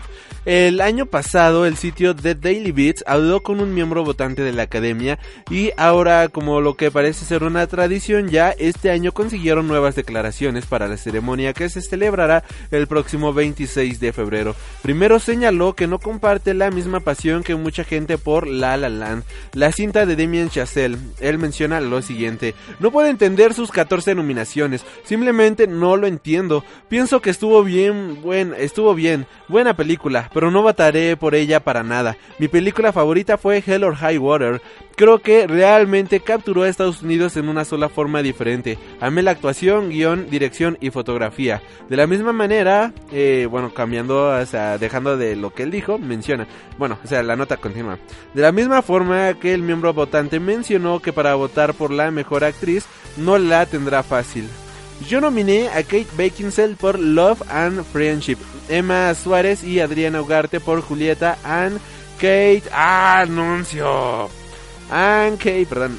Kate, Kate, Kate, ¿dónde me quedé aquí? Kate Winslet por The Dressmaker. Creo que Emma estuvo bien, pero no vi absolutamente nada sobresaliente, no vi nada extra en su papel. Por otro lado, también menciona que eh, no le gustó para nada Jackie, de hecho la detestó. Piensa que Natalie Portman lo hizo bien, pero no vi nada grandioso. Creo que Ruth Nega de Lovin actuó a una sola voz. Por Isabel Hooper me gusta el director Paul Verhoeven, pero ella me cae ella me cae bien, pero también creo que hizo nada más una misma nota. Te golpean, te violan y sigues actuando igual. Debe de hacer algo, debe de haber alguna reacción ante la brutalidad que te pasó. Y creo que Florence Foster Jenkins obtuvo ok, estuvo ok. Hugh Grant debió ser nominado, pero no quiero ver a Meryl Streep llevándose nada. Quiero dejar en claro algo. Estoy cansado de Meryl Streep. Me hubiera gustado ver a Annette Bening nominada en lugar de Meryl. Sobre la actuación de Casey Affleck mencionó que le gustó mucho, pero que él no votará, que, eh, pero que él votará por Viggo Mortensen, aunque cree que no va a ser de mucha ayuda, ya que pues él considera que el galardón se lo va a llevar el protagonista de Manchester by the Sea. Y finalmente cuando se le preguntó por qué cree que la academia está tan entusiasmada con La La Land, contestó, trato de descubrirlo. Creo que es porque se llevó a cabo en Los Ángeles y es sobre la industria y ellos, la academia, son todos narcisistas. Obtuvo más nominaciones que El Padrino. ¿Cómo pueden compararla? Son cantantes y bailarines mediocres y no hay ninguna buena canción en la película en comparativa con Cantando bajo la lluvia o cualquier otro clásico musical. Es una pobre imitación. Me dará mucha pena cuando gane. Al final es solo un miembro más de la academia, organización que votará en conjunto para nombrar lo que se considera lo mejor del cine en Hollywood. Pero no deja de ser interesante el mostrar que no todos los votantes comparten la misma pasión por el musical con más nominaciones en la historia. ¿Cuántos premios Oscar se llevará La La Land? ¿Logrará igualar el récord de Ben Hur, el Titanic o el Retorno del Rey? Pues eso lo descubriremos en esta entrega de los premios Oscars. Y a mí no me queda más que decir que joder, agarren este güey Matt, no sé, quémenlo, avienten sus cenizas al río y que no deje crías. O sea, Dios, ¿qué pedo con esto? ¿En serio? O sea, ¿qué, qué pedo? No, bueno. Eh, eh, fue muy extremista el sujeto. Esto fue de broma, pero sí. O sea, fue muy extremista el vato este a la hora de estar diciendo todo esto. No entiendo cómo es posible de que pueda ser tan ignorante eh, cinematográficamente hablando. Pero pues, diferentes enfoques, diferentes puntos de vista. cada quien tiene su propia opinión y bueno, en el mundo del cine profesional al parecer hay gente que pues no está capacitada para ver cuando hay algo bueno. Pero pues dejando eso de lado, pues ahora nos vamos con eh, los ganadores y nominados del premio Goya 2017. Y bueno, pues este premio es el premio español a lo mejor de la industria cinematográfica. Un premio bastante importante y uno de los mejores, bueno, uno de los más importantes allá de España. Y bueno, nos vamos con mejor película. Ganó este Tarde para la ira. Y bueno, estaban nominadas El hombre de las mil caras, Julieta, que Dios nos perdone, y Un monstruo viene a verme. Mejor director. Eh, se lo llevó Juan Antonio Bayona por Un monstruo viene a verme. De igual manera, mejor director Nobel se lo llevó Raúl Arevalo por Tarde para la ira. Eh, ahora tenemos mejor actor protagonista a Roberto Álamo en Porque Dios nos perdone. Tenemos a mejor actriz Emma Suárez por Julieta. De igual manera tenemos a mejor actor de reparto por Manolo Solo eh, por Tarde para la Ira. Ahora tenemos a mejor actriz de reparto. Tenemos a Emma Suárez por La próxima piel. Tenemos a actor revelación a Carlos Santos por El hombre de las mil caras. Y tenemos actriz revelación a Ana Castillo por El olivo. Tenemos mejor guion original en Tarde para la Ida. Tenemos mejor guion adaptado a El hombre de las mil caras. Eh, tenemos a mejor dirección de producción a Un monstruo viene a verme. A mejor montaje a Un monstruo viene a verme. Eh, tenemos mejor dirección de fotografía a Un monstruo viene a verme. Mejor dirección artística a Un monstruo viene a verme. Ahora tenemos mejor diseño de vestuario a 1898, los últimos de Filipinas. Tenemos mejor maquillaje y o peluquería a Un monstruo viene a verme. A mejores efectos especiales a Un monstruo viene a verme. Tenemos mejor sonido a Un monstruo viene a verme. Mejor música original a para Un monstruo viene a verme. Mejor canción original se va para Cerca de tu casa. eso suena muy chistoso. Mejor película documental se va para Frágil Equilibrio. Mejor película de animación se va para Psiconautas, Los Niños Olvidados. Mejor película iberoamericana se va para El Ciudadano Ilustre. Mejor película europea se va para El. Mejor cortometraje de ficción se va para Time Code. Mejor cortometraje documental se va para Cabezas Habladoras. Mejor cortometraje de animación se va para Decorado. Y bueno, estos han sido los ganadores del premio Goya 2017. Como se podrán dar cuenta, pues el mayor ganador fue Un monstruo viene a verme en esta ocasión. Los que estaba nominado para 12 estatuillas, se llevó la mayoría de ellas y pues se convirtió en el mayor ganador de la noche con 9 de los 12 Goyas a los que estaba nominado. Si no han visto Un monstruo viene a verme, por favor vayan al cine y vean esta película y háganme caso, lleven un, una caja de Kleenex porque van a llorar, se les va a hacer completamente triste esta película y creo que al ganar 9 de 12 premios Goya ya, o sea, esto ya habla de calidad, señores. Así que no lo piensen dos veces y vayan en este mismo instante a ver su cartelera de su cine más cercano, a ver los horarios para Un monstruo viene a verme y compren la, el boleto para la función que más se les adapte porque no pueden seguir eh, sin ver esta película, en serio, vayan y vean Un monstruo viene a verme, que de hecho apenas eh, como dato de trivia de igual manera, pues acaban de resurgir las, este, bueno, resurtir, acaba de haber un nuevo tiraje de el libro de Un monstruo viene a verme, ya que este libro se agotó aquí en México hace un par de semanas debido a la alta demanda que hubo después del estreno de la película, ahora lo volvieron a resurtir, hay un nuevo tiraje de este libro, hay una nueva reimpresión, así que vayan, vean la película, compren el libro, lloren a gusto y vean buen cinito. Y continuando con esto de la entrega de los premios, pues también se llevó a cabo la entrega de los premios de los Annie Awards, estos premios de la industria en el mundo de la animación. Y bueno, los ganadores van como vienen. Best Animated Feature se va para Zootopia. Best Animated Special Production para Bird Cedar and the Cigarettes. Eh, ahora tenemos a Best Animated Short Subject para Piper, Best Animated Television Broadcast Commercial para Lotería Night Switch. Tenemos a Best General Audience Animated Television Broadcast Production para Butts Burger. Tenemos Best Animated Television Broadcast Production for Preschool Children para Turbo Live.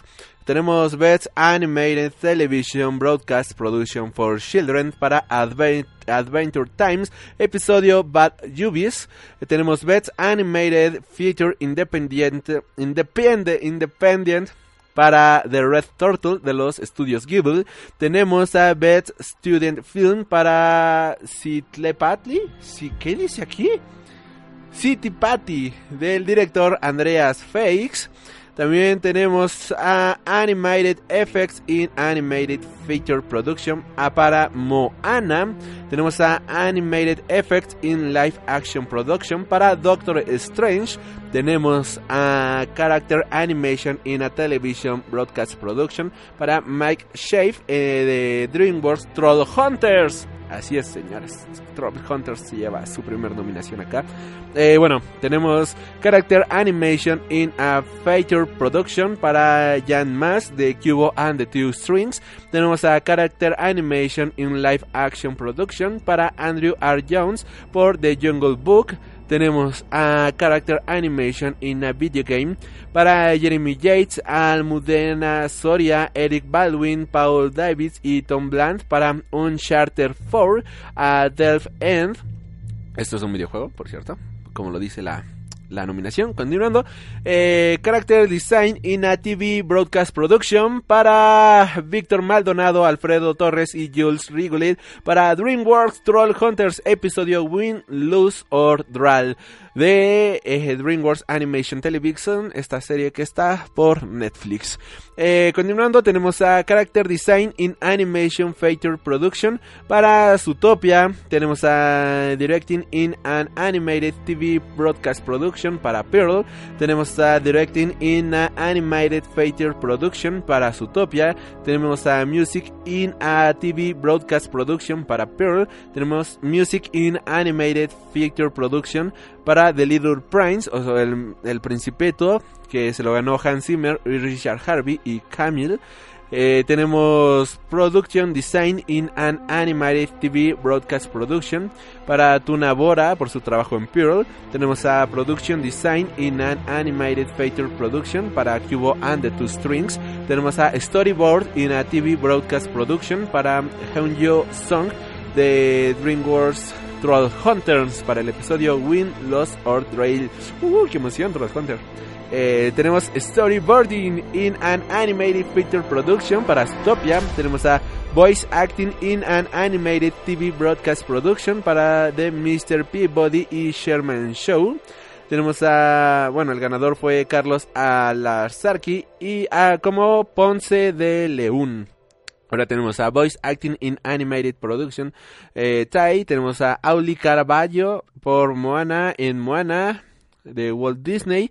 Tenemos a Writing in Animated TV Broadcast Production, a Lizzie Molyneux, Wendy Molyneux eh, por Bots Burger. Tenemos a Writing in Animated Feature Production, a Zootopia. Tenemos a Editorial in TV Broadcast Production por Disney Mickey Mouse, episodio Sock Bulgar. Tenemos a Editorial in Animated Feature Production, a Christopher Murray por su trabajo en Cubo and the Two Strings. Y bueno, estos vienen siendo los ganadores del premio a lo mejor en el mundo de la animación, mejor conocidos como los Annie Award. Y con esto, ahora sí nos vamos al box office de la semana.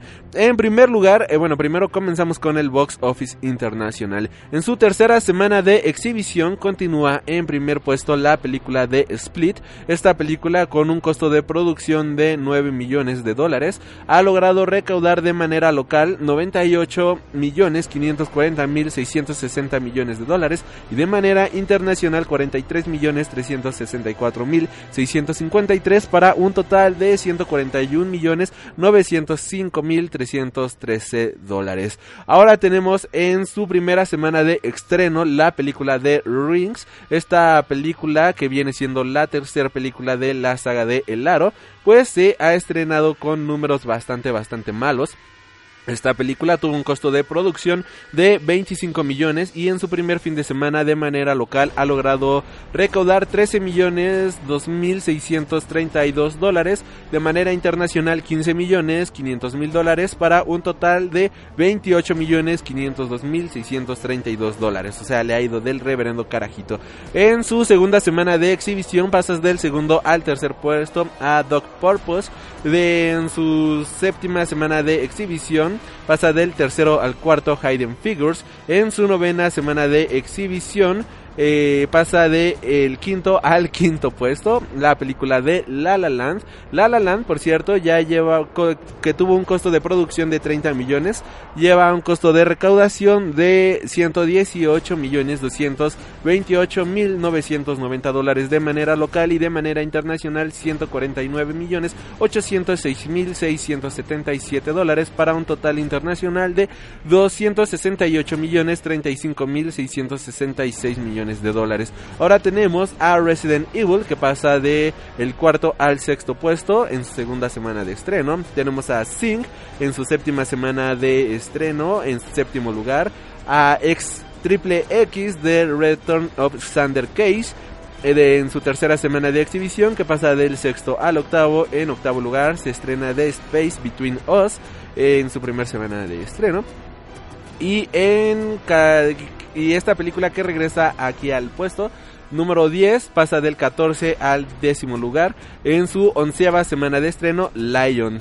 Esta semana salieron las películas de Rogue One a Star Wars Story con 8 semanas de este con 8 semanas ya de en taquilla pasó del octavo al onceavo puesto y del noveno puesto al doceavo puesto con cuatro semanas de exhibición pasó Monster Trucks. Y ahora nos vamos al Box Office México. En primer lugar se estrena la película de La Gran Muralla.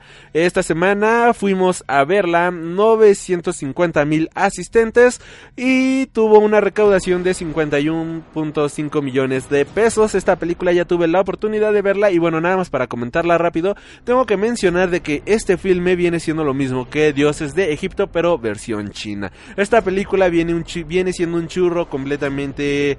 Eh, te va a dejar un mal sabor de boca, es completamente genérica la película. En algunos momentos los visuales se pueden llegar a ver de cierta manera un poco sorprendentes, pero eso no deja de que... o eso no quita que la película sea genérica, que la película sea aburrida y sobre todo que la película mantenga un sentido completamente incoherente e ilógico de su trama. Esta película simplemente no funciona de buena manera, es una película completamente ridícula en la cual pues China está siendo invadida por extraterrestres que llegaron en un meteorito y entonces ellos han construido la gran muralla para defenderse de estas criaturas y ahora tienen que defender no solamente la gran muralla sino que tienen que defender la ciudad real de China para pues de esta manera evitar que los extraterrestres tomen el control de esta ciudad. La verdad es que la película es muy ridícula, es muy mala, pero como película para ver en autobús o algo por el estilo, pues eh, puede, puede funcionar.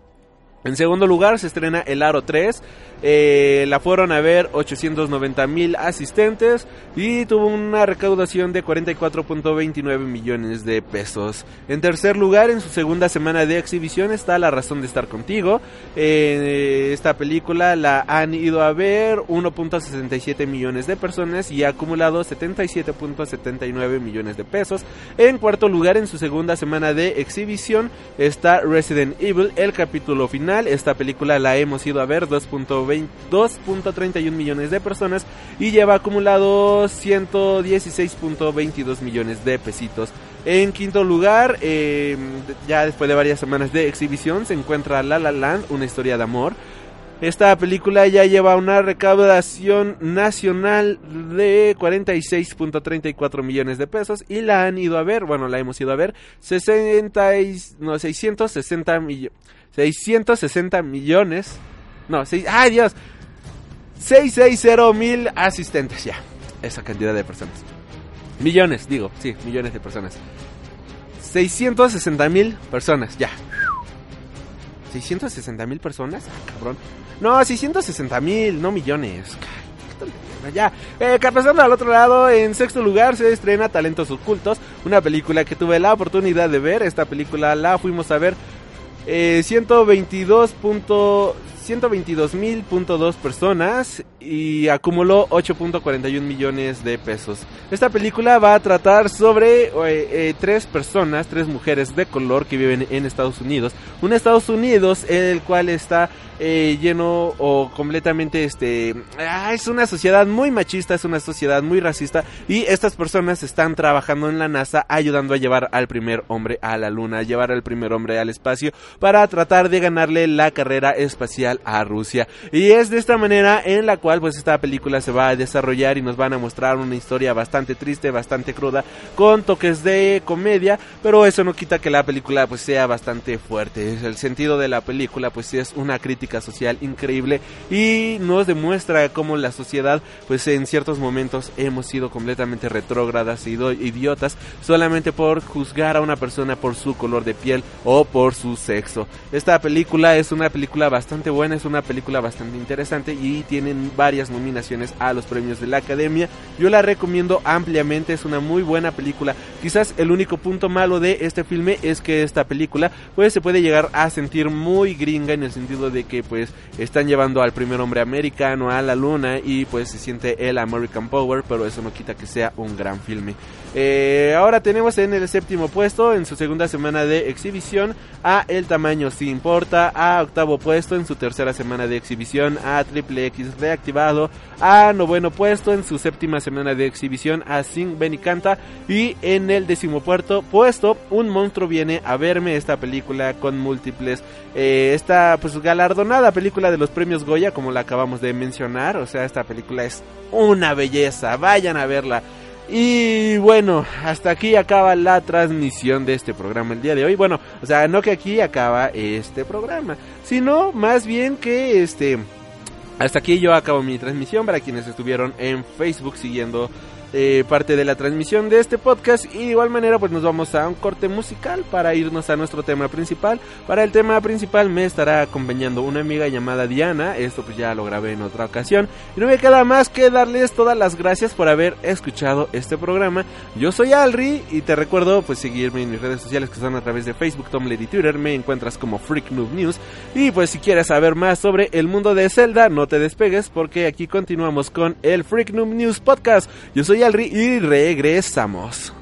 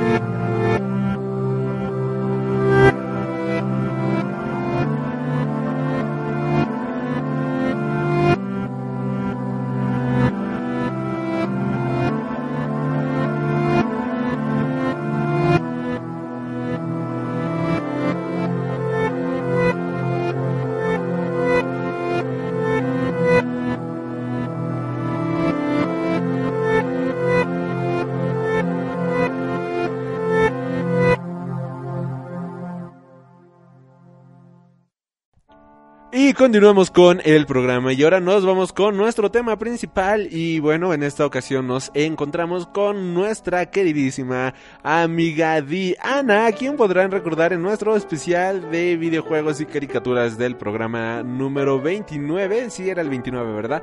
Y también eh, la podrán recordar por nuestro especial de Nintendo que eh, está en el programa número 104. Joven Diana, ¿cómo te encuentras el día de hoy? Hola, ¿qué tal? Eh, yo me encuentro muy bien y feliz de estar aquí otra vez hablando de mi tema favorito, que ya lo conocerán todos. Pero bueno.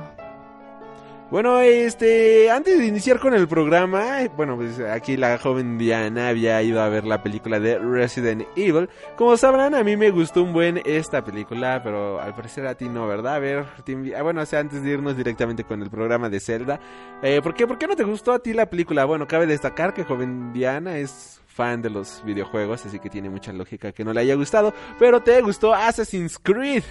Dios, a ver, explica por qué. Ah, ok. Eh, bueno, lo de Resident fue... Bueno, es que fue raro, para mí. Porque se supone que en la película anterior había acabado con muchos de los... Este, bueno, estaban reunidos muchos de los personajes principales de los videojuegos. Estaba Leon, estaba, bueno, Ada. Eh, ¿Quién más estaba? Estaba Jill Valentine. Y bueno, Wesker se supone que se les había unido. Y se supone que iban a ir a Raycon City, si no me equivoco. Pero bueno, ya, el punto es que en la película de ahorita, la nueva, como que se saltaron toda esa parte y fue de, ¿what? O sea, yo quería ver a los personajes de los videojuegos. Y fue como de, ¿por qué? ¿Por qué no explicaron muy bien qué, qué pasó? Se supone que Wesker los traicionó, por algo así entendí en la película. Pero ese fue más que nada lo que me. me no sé decepcionó. Sí, debo de admitir que a mí también me llegó a decepcionar esta parte porque acaba la película en un punto demasiado alto, o sea, la película 5, eh, donde están ahí en el Capitolio, en Estados Unidos, y te das cuenta de que todo está rodeado de zombies y esta película empieza y ya solamente la ciudad está destruida y ya pasó esta pelea, y ya pasó absolutamente todo esto y te quedas de, ¿what?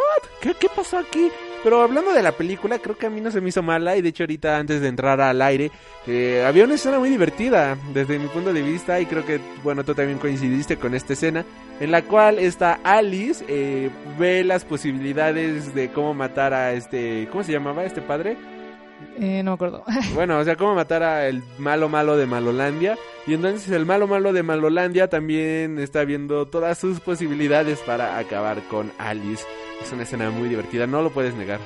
No, la verdad que sí me hizo reír mucho esa escena, fue como fue como lo mejor de la película diría yo. Y bueno, algo más que quieras este, agregar antes de irnos aquí con el programa de Zelda, algún videojuego que quieras mencionar, alguna película, otra película que quieras mencionar o algo por el estudio, el estilo, todo el micrófono es tuyo. Eh, bueno, ahorita recordando de algunos videojuegos, eh, me vino a la mente el juego de Child of Light, que bueno, ya tiene su tiempo, es más o menos del 2014 si no me equivoco, y pues, no sé, yo cuando lo vi la primera vez, este, pues sí me llamó mucho la atención, porque visualmente es muy hermoso. También la música que ocupan, o sea, todo el soundtrack es, es bellísimo. Y toda la historia, o sea, es, es un juego demasiado artístico, debería decir. Para cualquier fan del arte, ni siquiera tienes que ser fan de los videojuegos. Si eres fan del arte, creo que te va a gustar este videojuego. Y bueno, eh, la compañía que lo trajo fue Ubisoft, pero fue de, de Francia, me parece. Y bueno, lo que dicen es que en la, en la original, la versión original, que es la francesa, eh, las rimas, o sea, todo el juego como que se complementa mucho más. O sea, porque en el juego la historia la van contando como con, con versos o en prosa, en rimas y más o menos de ese estilo. Y dicen que obviamente la versión francesa es mucho mejor que la nuestra, ¿no? Pero sí, sí es un juego bastante hermoso. Y aunque sea si no, si no tienes ganas de jugarlo, el soundtrack es, es una cosa hermosa. Es bellísimo, la verdad. Ok, este, bueno, como bien mencionabas, para los interesados en este videojuego, pues el videojuego salió en 2014. Creo que es bastante fácil de encontrar. Y pues eh, para, las plataformas PlayStation 3, 4, Wii U, Xbox 360 y Xbox One. Para estas plataformas puede, bueno, para estas consolas puedes encontrar el videojuego. Es, como les digo, bastante sencillito. Yo incluso lo he visto un par de veces. Aunque debo de admitir que también no es este no, no, no, no está en todos lados, más bien, sino que más que nada en tiendas, ¿no? De videojuegos y todo este tipo de cosas, porque como que es un juego más artístico, o sea, es como, no sé, el... ¿Cómo? Ajá. Ah, también este está la versión en línea. Creo que lo mejor, o sea, para, para todos, sí, ya te ahorras un gran problema. Y bueno, esta semana toca hablar de uno de los videojuegos, bueno, ya no tienes que, ya no quieres mencionar nada. No, no, no, ¿segura? Bueno, esta, esta semana eh, toca hablar de uno de los videojuegos que ha sido ícono de la cultura popular, ha sido uno de los pináculos en la industria de los videojuegos y estamos hablando obviamente de Zelda, The Legend of Zelda o Seruda no Densetsu, espero haberlo pronunciado bien. Y bueno, eh, Zelda o The Legend of Zelda es una serie de videojuegos acción-aventura creada por los diseñadores japoneses Shigeru Miyamoto y Takashi Tezuka y desarrollado por Nintendo, empresa que también se encarga de su distribución internacional. Eiji Anoma, uno de los directores de The Legend of Zelda Ocarina of Time, es el productor y máximo responsable de la serie desde el año 2000.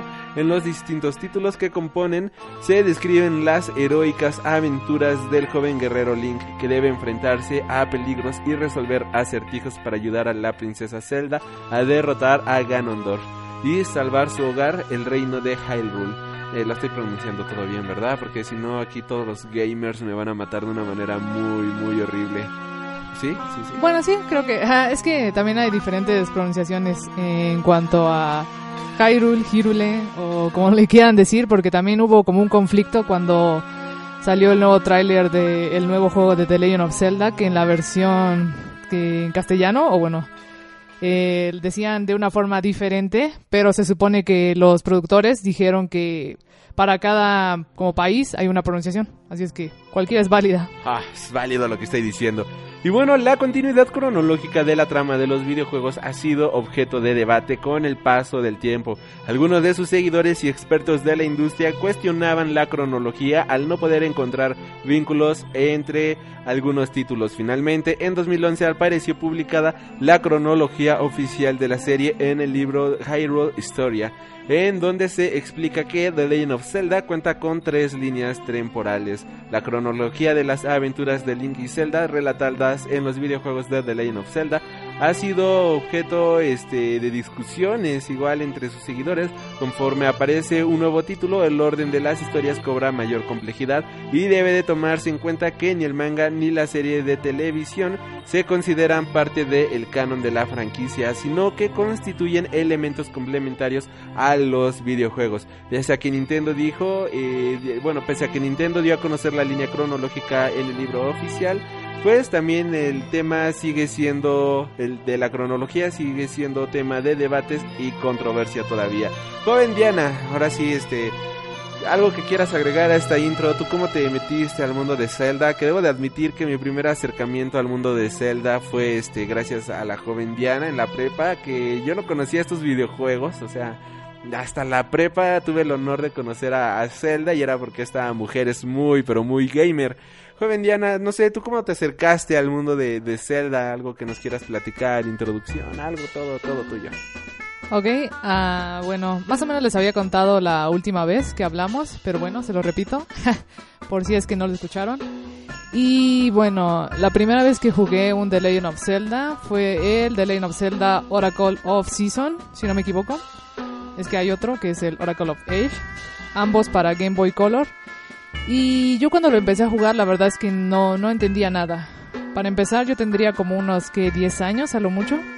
Y no hablaba inglés y bueno, varias cosas que me dificultaron entender este juego. Y yo me la pasaba nada más este, explorando el mundo, pero hasta donde podía llegar, porque no podía avanzar. Y la verdad el juego no, no me, no me atrajo en ese momento. Si no fue hasta la Game Boy Advance, con el juego The Legend of Zelda de Minish Cap, que me enamoré completamente. Para empezar, porque el juego venía en español. Y pues, o sea, la historia se me hizo hermosa. Muchos dicen que The Legend of Zelda de Minish Cap está sobrevalorado, pero, pero a mí sí me gusta mucho. No sé, es, una, es uno de mis juegos favoritos de The Legend of Zelda. ¿De qué va el juego, joven Diana? Si nos puedes explicar un poco más. Sí, um, bueno, se supone que en este juego eh, empiezas con, obviamente, con el personaje Link, que está con su abuelo. Eh, su abuelo es herrero, si no me equivoco. y trabaja para el castillo de Hyrule. Y entonces se supone que va a haber como un festival especial, ahorita no recuerdo cómo se llama. Y eh, el abuelo de Link está haciendo espadas para, para el ganador del concurso. Entonces en este concurso eh, la persona que gana es nuestro eh, antagonista principal, se llama Bati, no sé si se pronuncia así, pero bueno. Y él es el que gana. Y se supone que la historia de Minish Cap cuenta que los Minish fueron los que ayudaron como al hombre para acabar con toda la maldad de, del pueblo y lo habían como encerrado gracias a la espada, eh, la. La Master Sword.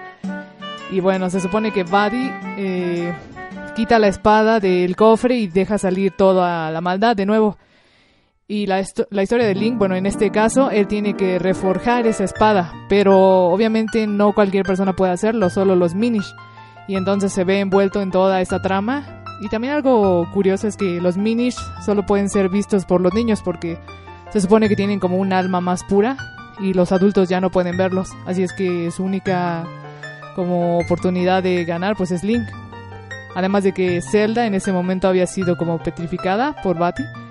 Y bueno, eh, ahí se desarrolla toda la historia, pero es hermoso la verdad. Suena bastante interesante. Yo, este, de hecho, solamente he jugado un par de estos videojuegos y creo que uno ha sido contigo.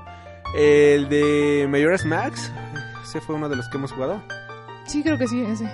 Y Ocarina of Time, que creo que ese viene siendo pues parte de la cultura popular de todo el mundo.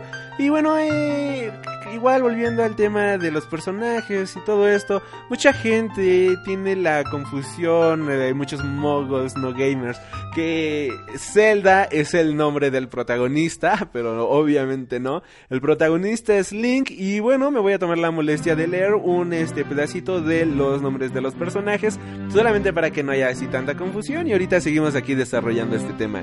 Link es el nombre genérico que se le da a cada uno de los héroes elegidos para vencer al mal en cada capítulo de The Legend of Zelda.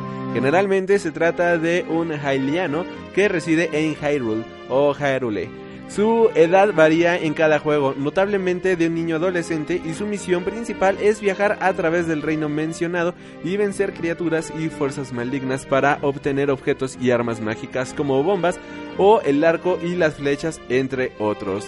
Eh, su arma más representativa es la Sword Master o la espada maestra, cuya hoja tiene el poder de repeler el mal. Posee como los atributos característicos la humildad y la valentía, además de contar con habilidades para la lucha y el uso de la lógica como resolver acertijos. Tras los sucesos en Ocarina of Time, recae en la Trifuerza del Valor. Ahorita estaremos hablando más adelante de eso porque creo que la Trifuerza es alguno de los puntos más importantes del videojuego. Bueno, sus hazañas le han llevado a ser considerado como héroe del tiempo o héroe de los vientos, dependiendo de la entrega de la saga. En los juegos tridimensionales de la saga, los actores que le han prestado su voz han sido Nobuyuki Hiyugama y Fujiko Takimoto y Sashi Matsumoto. Por otro lado, tenemos a Zelda. Bueno, ¿algo que quieras agregar del personaje de Link? Eh, pues no, bueno, hasta el momento no, creo que no. Ok, y ahora nos vamos con Zelda. Zelda es la encarnación mortal de la, de la diosa Hylia e integrante de la familia real de Hyrule. Al igual que Link, Zelda ha tenido varias transformaciones sustanciales a través de la serie. En la mayoría de los juegos es asociada con la diosa Nairu, la fuerza de la, la trifuerza de la sabiduría y varios poderes extraordinarios, tales como la telepatía, la precognición, flechas de luz y teletransportación. También es conocida por su alter ego Shading y pirata Tetra. Zelda ha aparecido en la mayor parte de los juegos de la serie, excepto en Awakening, donde solo es mencionada, y Majora's Max, en el que aparece solamente por medio de analepsis. Al igual que Link, no siempre es el mismo personaje en todos los juegos. Y por último tenemos a Ganondorf, que como bien menciono, un videojuego se rige a través de sus villanos. Un héroe es tan grande como lo es su villano, y pues bueno, Ganondorf Ganondorf, también conocido como Ganon, en su forma no humana, es el principal antagonista de la serie. En la versión estadounidense del manual de instrucciones de A Link to the Past, se menciona que su nombre completo es Ganondorf Dragmair.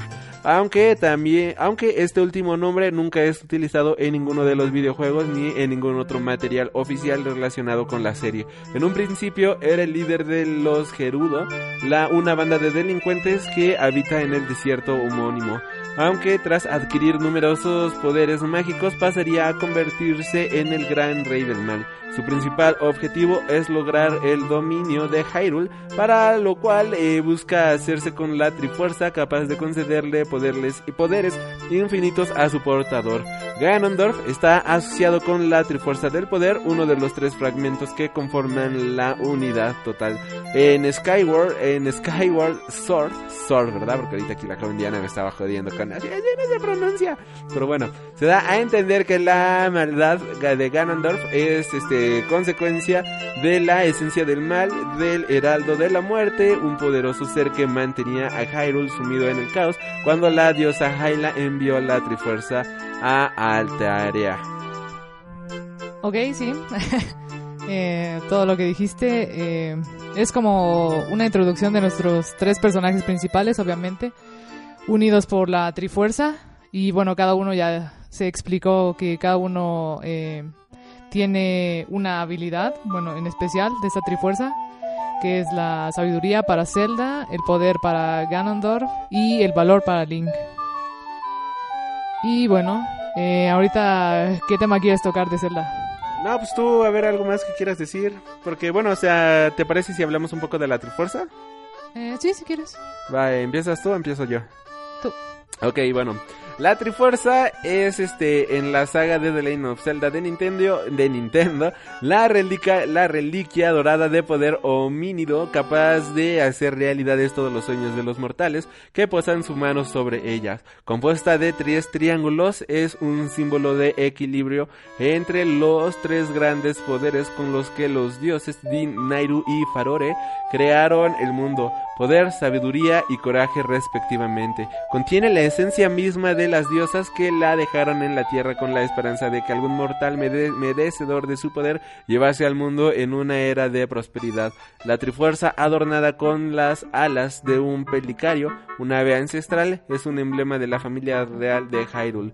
Tenemos este, la trifuerza del valor, que es una de las tres partes de la trifuerza. Fue creada por Fyrol, la diosa del valor. Sus portadores a lo largo de la historia han sido distintos héroes de Hyrule.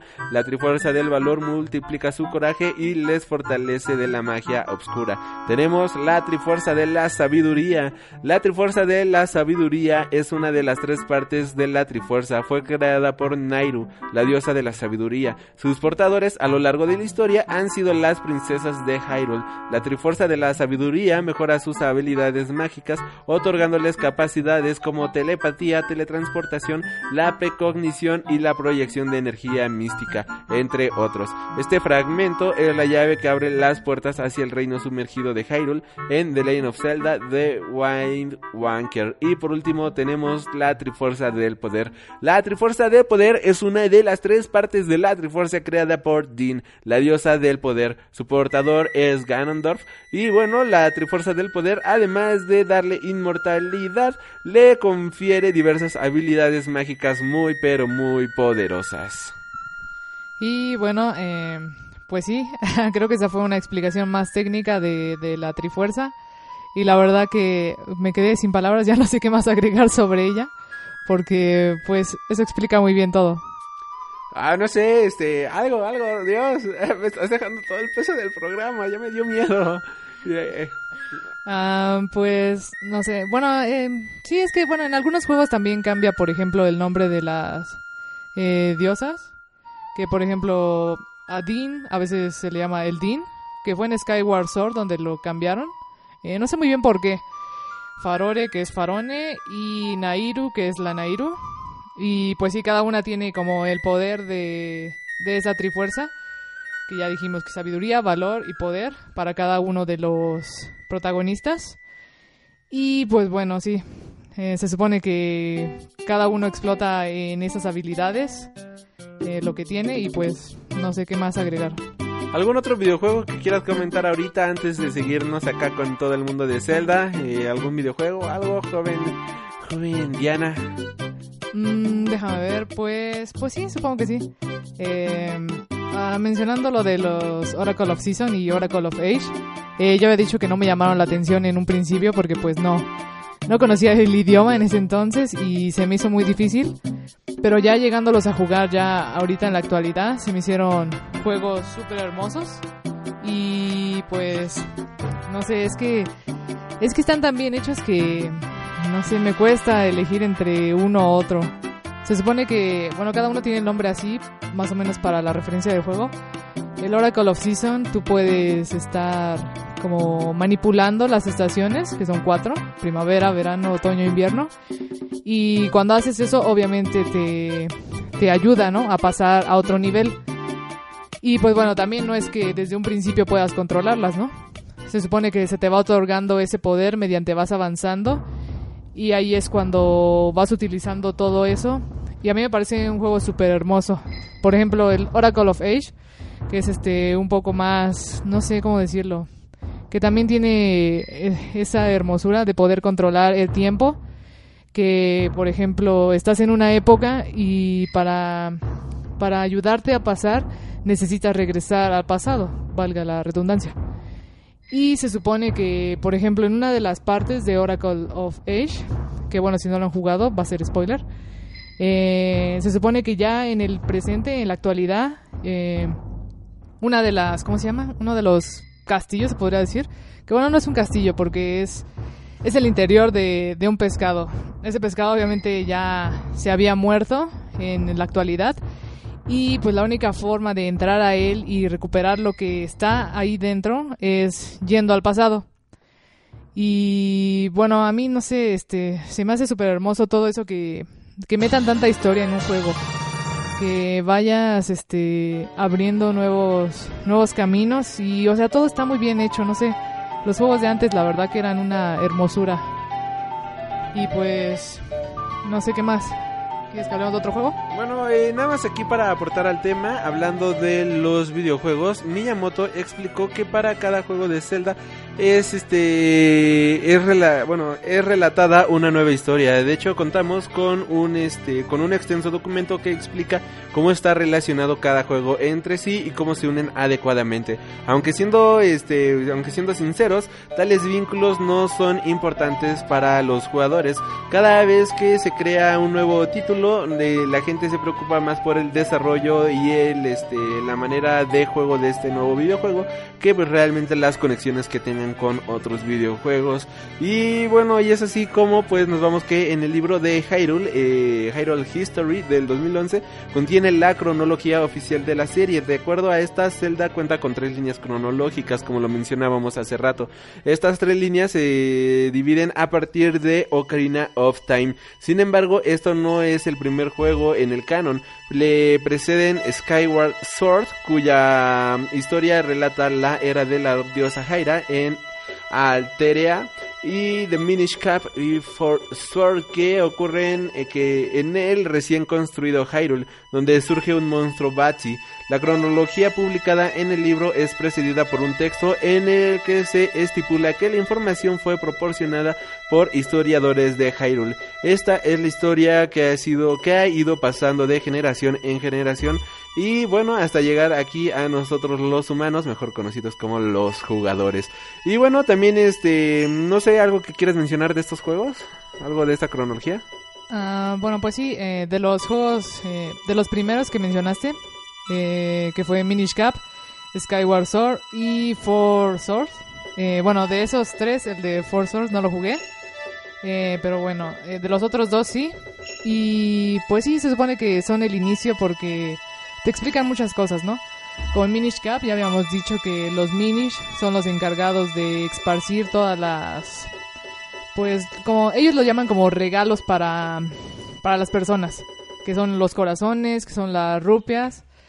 Y bueno, también de eso hablaremos porque hay como un conflicto con el nuevo juego, porque ya no va a haber nada de eso, gracias a que Link ya eh, puede cocinar y todo ese tipo de cosas. Y bueno, en Skyward se supone que sí es de... Si no me equivoco, sí es el primero en la línea. Y en ese juego nos relatan cómo es que... Cómo es que la... Eh, cómo se creó el reino. Porque en el juego ellos viven pues en las nubes, se podría decir. ellos no habían via- viajado a la Tierra. eh, y en este juego se da a conocer la historia de eso, cómo Zelda eh, es capturada y tiene Link que ir a rescatarla a la Tierra. Y se supone que nadie había ido a la Tierra porque era peligrosa, supuestamente. Contaban ahí las historias de que nadie había bajado a la Tierra o si habían bajado no habían regresado, me parece. Y pues bueno, ahí nos explica muy bien eh, los inicios de Hyrule o Hyrule, como lo quieran llamar. Y pues sí, a mí la verdad que me, me encantó el juego. Muchos tenían un poco de críticas porque el anterior que fue Twilight nos venía presentando unas gráficas o una estética muy bien hecha. Y con Skyward Sword como que bajó un poco la calidad. Pero en modo historia fue realmente asombroso. Y bueno, eh, continuando con esto de las cronologías, en la cronología donde Link es derrotado, que surge de los fallos del propio jugador, es decir, del momento en el que el jugador visualiza la pantalla Game Over, Ganondorf resulta airoso en su batalla final contra el joven y obtiene las dos piezas restantes de la Trifuerza, aunque es aprisionado por los siete sabios en el reino sagrado, conforme transcurre el tiempo, la raza de los Hylianos comienza a, desapare- a desaparecer y con ella Hyrule. Esta línea de tiempo aparecen de forma ordenada las tramas de A Link to the Past, A Link Between Worlds, Oracle of Seasons, Oracle of Age, Link Awakening, que, conjunto, que en conjunto comprenden la etapa conocida como la Era de la Luz y la Oscuridad, en la que Ganondorf es aprisionado. The Legend of Zelda tras la instauración de la familia real de Hyrule, portadora de la Trifuerza y Adventure of Link. Link, estos dos últimos forman parte de la etapa denominada Era del Declive, donde se impide la resurrección de Ganondorf. Y bueno, sí. eh, eh, bueno, algunos de los juegos más antiguos yo tengo que decir que no los he jugado. Como, bueno, de los que ibas mencionando, A Link to the Past. O, bueno, el más reciente, bueno, más reciente para las portátiles fue A Link Between Worlds. Que tampoco lo jugué. La verdad que no me llamaba mucho la atención la gráfica, pero en algún momento llegaré a jugar esos juegos. Y bueno, los, los más antaños no los he jugado porque pues no sé, como que me entra una nostalgia el ver ese tipo de gráficas. Pero también los jugaré en su momento y pues vamos a ver de los otros. Ok, la otra línea de tiempo en la que Link en su etapa infantil vence al malvado hechicero, se explica que el personaje es llevado al mundo oscuro en Mayoras Max y posteriormente el villano es ejecutado. Tras esto se relatan las aventuras de los descendientes del héroe original en Twilight Princess, Princess y en Four Swords Adventures, en las cuales Ganondorf reencarna y el monstruo Bati resurge. Estas dos etapas son conocidas como eras del crepúsculo y de las sombras, respectivamente cada uno. ¿Tú ya jugaste estos juegos? ¿Es lo mismo Sword, eh, Swords que Four Swords Adventures? Eh, no, es, bueno, según yo son diferentes, pero no, esos dos videojuegos no los pude jugar. Pero de los de la era de Crepúsculo o de la Oscuridad, que son Majora's Mask y Twilight Princess, sí.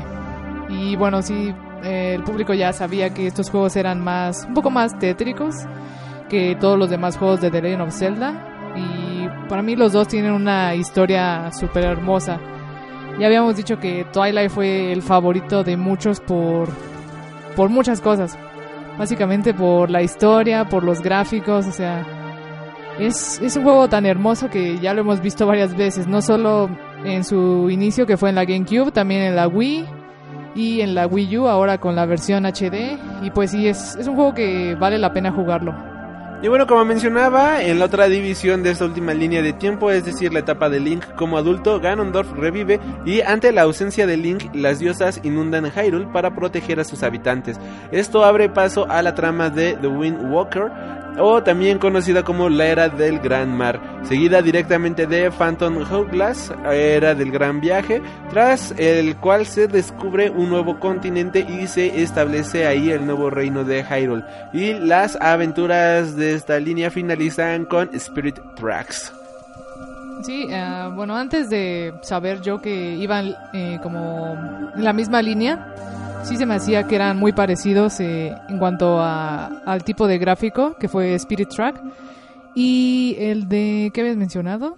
El de Phantom Hourglass. Ajá. Esos dos siempre se me hizo como que iban ligados. El de Wind Waker no tanto, pero pero sí ambos los tres ya los jugué, aunque ya tiene un tiempo. Bueno, el más reciente que jugué fue el Wind Waker porque pues también sacaron su versión HD para la Wii U y de hecho ese fue el Wii U que compré con The Legend of Zelda Wind Waker y con la historia de Hyrule. Y pues bueno, eh, de los tres juegos, la verdad sí, sí me gustaron, aunque he de decir que sí fue hace bastante tiempo que jugué Spirit Track y Phantom Hourglass. Y ya que estábamos hablando de estos videojuegos, de Spirit Track, Phantom Hourglass y Wind Waker, eh, he de decir que The Legend of Zelda Wind Waker también fue uno de los favoritos de, de la gente. Y yo en un principio, si no más, bueno, el juego fue para la GameCube también, una consola hermosa. Y también en un principio cuando lo jugué, no sé, se me hizo demasiado difícil. Ese no tenía traducción. Eh, bueno, se supone que el, el de Minish Cap lo jugué en español porque era creo que pirata. Y bueno, casi los juegos de The Legend of Zelda no tenían traducción. Y entonces sí se me hizo un poco difícil. Pero ya jugándolo ahorita con la versión HD, obviamente que está en español. Y bueno, ahorita ya es inglés, pero bueno, eso no importa. Eh, se supone que el juego eh, este habla como de bueno sí es la historia cuando bueno ya lo habías explicado que la diosa Ilia eh, inunda Hyrule para pues como para no sé cómo cómo habías dicho para salvarlo por así decirlo y Ajá, vamos, vamos, tú puedes, joven Diana. Bueno, es que aquí se pone un poco nerviosa esta, esta, esta muchacha. Pero bueno, continuando con esto, pues sí, es un videojuego bastante bueno, ¿no? O sea, yo creo que le recomendamos a todo el mundo jugarlo. Y no importa, o sea, bueno, ahorita que estamos hablando de las cronologías, yo creo que... eh, lo importante es poder disfrutar de la historia y algo bueno que tiene Zelda es que puedes agarrar cualquier videojuego y lo disfrutas eh, aunque no hayas jugado ningún videojuego de Zelda anteriormente. O sea, la cronología viene valiendo dos pavos, por decirlo de cierta manera. En la cual eh, algo muy bueno de este videojuego es que puedes disfrutarlo sin son y son. Y este, no importa el juego que estés agarrando, lo vas a disfrutar obligatoriamente porque todos estos videojuegos son demasiados buenos. No sé tú qué opinas al respecto de eso, pero creo que eso es un gran plus de estos juegos. Por ejemplo, hay otros eh, títulos, no sé, digamos los de Batman, eh, Arkham Asylum, Arkham Knight, todos estos que llevan una continuidad y si algo ocurre en un juego, puedes, obviamente lo disfrutas, ¿no? Porque son buenos videojuegos, pero ya te quedas con, ¿qué carajos pasó aquí? ¿Por qué no estoy entendiendo esto? ¿Por qué este sucedió aquello? ¿Y dónde está el Joker? ¿Qué le pasó a eh, Batgirl? O sea, ese tipo de cosas, ¿no? Acá simplemente es de, estás iniciando un, un mundo nuevo, estás iniciando una nueva aventura, siéntate y disfrútala. Eso es algo completamente espectacular y algo que le falla mucho a los juegos modernos y algo que tienen casi todos los juegos de este Nintendo es eso, de que puedes disfrutarlos de inicio a fin sin tener la necesidad de disfrutar, eh, bueno, o sea, sin tener la necesidad de jugar otros juegos. Ya con esto, pues ya te invitan a jugar los demás juegos, ya sabes qué va, qué ocurrió antes, qué ocurrió después, pero los puedes disfrutar completamente y eso desde mi punto de vista es un plus agregado muy muy bueno, no sé tú qué opinas. Sí, tienes razón. Eh, pues sí, como se supone que la historia está un poco revuelta para algunos fans nuevos, eh, sí te da la libertad de, de jugar cualquiera de los juegos y no necesariamente necesitas haberte jugado todos los que venían antes. Creo que en ese, en ese sentido sí tiene razón. Como cada juego inicia como una aventura nueva, por así decirlo, pues no hay tanto... como que no te pierdes tanto la historia. Cada una de las historias se podría decir que es diferente y pues sí la vas disfrutando aunque no hayas jugado ningún juego, aunque sea tu primer juego de, de Legend of Zelda y pues eso sí es algo bueno.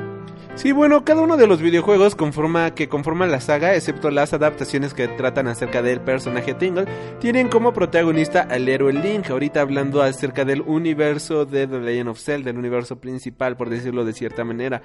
Eh, Este personaje es convocado por el destino a derrocar a Ganondorf, como ya habíamos mencionado, por el ro- poderoso rey Gerudo y principal antagonista. Y bueno, este, el principal escenario en el que se desarrollan los eventos de los juegos es el reino un sitio mágico que posee bosques, montañas, lagos, un desierto villas y templos antiguos. A su vez, Hyrule está conectado con el reino sagrado, lugar divino en donde se encuentran la Trifuerza y una dimensión alternativa oscura denominada Reino Crepuscular.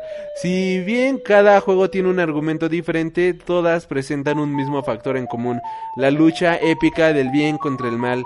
Al principio los juegos no se desvían mucho del concepto de salvar a la princesa que está en peligro. Sin embargo, los más recientes han, diversificado la trama y añadido giros a la historia de los personajes y de los escenarios. Y bueno, este, ¿te quieres pasar a hablar con otro videojuego? Este, digo con otro videojuego, no, con otro este Sí, otro videojuego de la saga de The Legend of Zelda, joven Diana, antes de pasar aquí al siguiente tema. Eh, pues eh, bueno, bueno, mientras les digo cuáles son los juegos que he jugado, que en total fueron 11 juegos. Wow. Eh, pero bueno, aún así... Nueve más que yo. pero aún así me faltan muchos, obviamente. Y bueno, para decírselos de una vez, fue el Mayoras Más, Spirit Track. ¿Qué te parece si vas diciéndonos el juego que ya jugaste y de qué va? Para igual, este, como que picar acá la, la ronchita de la curiosidad de la gente. Eh, sí, está bien. Eh, bueno, bueno, el primero que mencioné fue Majora's Mask. Y pues casi siempre hablo de ese juego, no sé por qué, pero bueno. Eh, la historia sí es más lúgubre, un poco. Y bueno, a mí me gusta porque, no sé, como que eh, todo el trasfondo de, la historia, eh, la música que le ponen, los jefes que tiene que, enfrentar Link, toda la historia, todo este, este lugar como más lúgubre, eh, a mí se me hace muy, muy hermoso, como que te llega en verdad este juego. Si lo estás jugando solo, es como si te llega a tocar, en verdad, las cosas que pasan, porque Casi siempre vemos en los juegos de The Legend of Zelda eh, la... ¿Cómo se llama? Eh, el control del tiempo, básicamente. Y en juegos como Majora's Mask, Ocarina of Time y Oracle of Age, nos damos cuenta de, de las cosas que van pasando y de cosas que a veces no podemos remediar. Por ejemplo, centrándonos en Majora's Mask, a mí me gusta mucho que tiene como historias alternativas. Que se supone que tienes que para pasar a otro nivel o para seguir avanzando en la historia tienes que hacer estas pequeñas historias.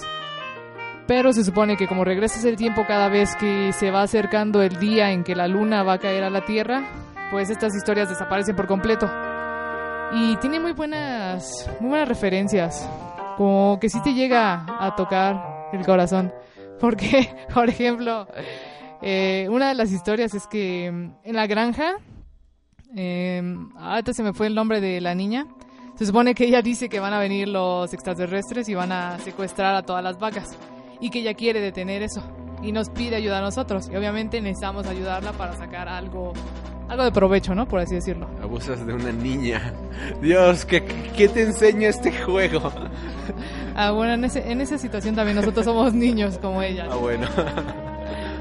Y bueno, se supone que si no la ayudas, ella va a estar sola eh, tratando de que eso no pase, pero en vez de solo llevarse a las vacas, también se la llevan a ella. Y bueno, si la ayudas, obviamente no se la van a llevar. Pero si, si regresas el tiempo, como ya habrás hecho esa historia, ya se supone que lo que en verdad pasa es que sí se la van a llevar y tú no puedes intervenir en esa situación, porque los tres días que te da este juego no te alcanzan como para ayudar a todas las personas. Y tiene varias historias parecidas en todo el juego y lo que a mí me en verdad me llega ese juego no sé. Bueno me, me sigo otro porque si no. Sí bueno nada más para agregar aquí tantito este este juego es muy lúgubre como bien mencionabas. Es muy triste es muy explícito en muchos sentidos y creo que es un parteaguas en el mundo de Zelda, en el mundo de The Legend of Zelda, ya que nos presenta una historia completamente diferente a lo que estábamos habituados. En este mundo dejamos de lado el mundo feliz, el mundo de fantasía, aunque seguimos en este mundo de fantasía, pero nos presenta un mundo con una realidad quizás bastante oscura, un mundo con incluso el soundtrack que es wow, es muy depresivo, o sea, las tonalidades menores, las escalas alteradas que ocupan para crear la música en este videojuego es algo que simplemente te logra reventar y bien mencionas, este juego te logra tocar en varios sentidos, o sea, te logra tocar los sentimientos porque está tan bien manejado, está tan bien creado que desde mi punto de vista es un completo parteaguas para toda la industria de los videojuegos, no solamente para la saga de The Zelda, es un parteaguas y es de verdad un Watchmen para el mundo de los cómics, es una Akira para el mundo del manga, es un Gods in the Shell para el mundo del anime, para los videojuegos tenemos esta gran este gran capítulo de The Legend of Zelda. Ya, continúa, joven Diana. Y bueno, así continuando con otro videojuego para no enrollarnos mucho en cada historia de cada, cada uno de los videojuegos. Eh, bueno, otro que me acuerdo ahorita fue Skyward Sword, que es de los más recientes y a la vez es el principio de, de la historia de The Legend of Zelda. Eh, también fue un juego muy bien planeado, o sea, a pesar de que tuvo muchas críticas en un principio por la gráfica, por la estética de los personajes, por cómo los habían hecho, que pasamos de Twilight, por así decirlo, un HD a Skyward, regresando a, no sé, a una gráfica no muy bien estructurada. La historia es, a mí se me hizo, o sea, muy buena. Yo también tenía como mis dudas entre jugarlo o no, pero cuando lo empecé a jugar me, me empezó a encantar toda esta historia. Y ahí tocan algo importante, por así decirlo, que muchos fans queríamos ver, que es como una interacción más romántica entre Zelda y Link que es como la primera vez que, que en verdad se ve algo detrás en ese videojuego. Y pues sí, te llega igual a tocar los sentimientos cuando, cuando Zelda se, se ofrece como sacrificio, por así decirlo, para, para salvar a, a, a todos, o sea, a todo su pueblo. Eso es un verdadero héroe, señores y señoritas. Y obviamente también eh, se ocupa el recurso del tiempo. O sea, en, casi en todos los juegos de The Legend of Zelda ocupan el tiempo y lo saben manejar de una manera asombrosa porque no, no lo ocupan eh, de igual forma. O sea, cada uno tiene su significado y en este también. Y para mí se me hace uno de los juegos más, no sé, más llegadores. ¿En cuestión romántico? Pues sí, la verdad que yo también quería ver una interacción romántica entre estos dos personajes, pero no, no tanto, como que lo que pusieron en ese juego fue perfecto, sin exagerar y tampoco sin dejarnos como en los demás juegos sin nada. Bueno, como bien mencionabas, el juego se sitúa al inicio de la cronología. Esta vez no aparecerá en Espona, sino que el transporte del Link será un pelícano, también conocido como Neburi, el ave que se mostró en el, en el E3 del 2011. Link usará un instrumento tal y como lo hizo en Ocarina of Time y Majora's Max, con la Ocarina del Tiempo y en The Wind of Wanker, con la bauta de los batutas de los vientos. Esta vez Link usará una lira, arpa, al igual que Shelik lo hacía en Ocarina of Time. Y bueno, la historia narra que hace mucho tiempo atrás se llevó a cabo un fuerte enfrentamiento en el cual las huestes del mal hicieron un intento de apoderarse con la Trifuerza, la reliquia sagrada, legado de los dioses, protegida por Hyla. Los poderes malignos provocaron un tiempo de caos y los hechos atroces en contra de una vida en tierra, con el fin de alejar la reliquia de las manos del mal, usando el poder del tiempo, de, bueno, usando el poder de su lira, la diosa elevó una porción de la tierra a las alturas y también los mortales sobrevivientes, así que creó la tierra flotante de Alta Era, también conocida como Neburia. Mientras tanto, en la superficie, junto con sus aliados, la diosa logró debilitar y sellar al maligno. Y bueno, este es uno de los últimos videojuegos. Desde mi punto de vista, este, como que visualmente le falta algo, no sé, tiene algo, tiene algo raro que no me termina por encajar, no sé tú, pero no sé cómo describirlo, no sé cómo, cómo decir que tiene esto, pero, eh, cosas, cosas personales. Bueno, ya, continúa. Eh, bueno, sí, ya habíamos mencionado eso de que las gráficas sí bajaron mucho de Twilight a Skyward, que fueron para las consolas. Eh, y bueno, eh, otro de los juegos, ya que estamos hablando, vamos a hablar un poco de Twilight Princess, que igual es uno de los favoritos de muchos fans. Y pues sí, tiene razón, o sea, el juego está muy bien hecho, la historia, las gráficas, eh, o sea, todo encaja a la perfección. A mí también es uno de los juegos que más me gusta y como bien lo dijimos, eh, ya para que lo hayan remasterizado tres veces, bueno, serían dos, porque la original pues no cuenta. Pero ya tenerlo para tres consolas sí, sí habla muy bien del juego. Y también eh, con ese juego vamos a hablar un poco del nuevo, pero más adelante.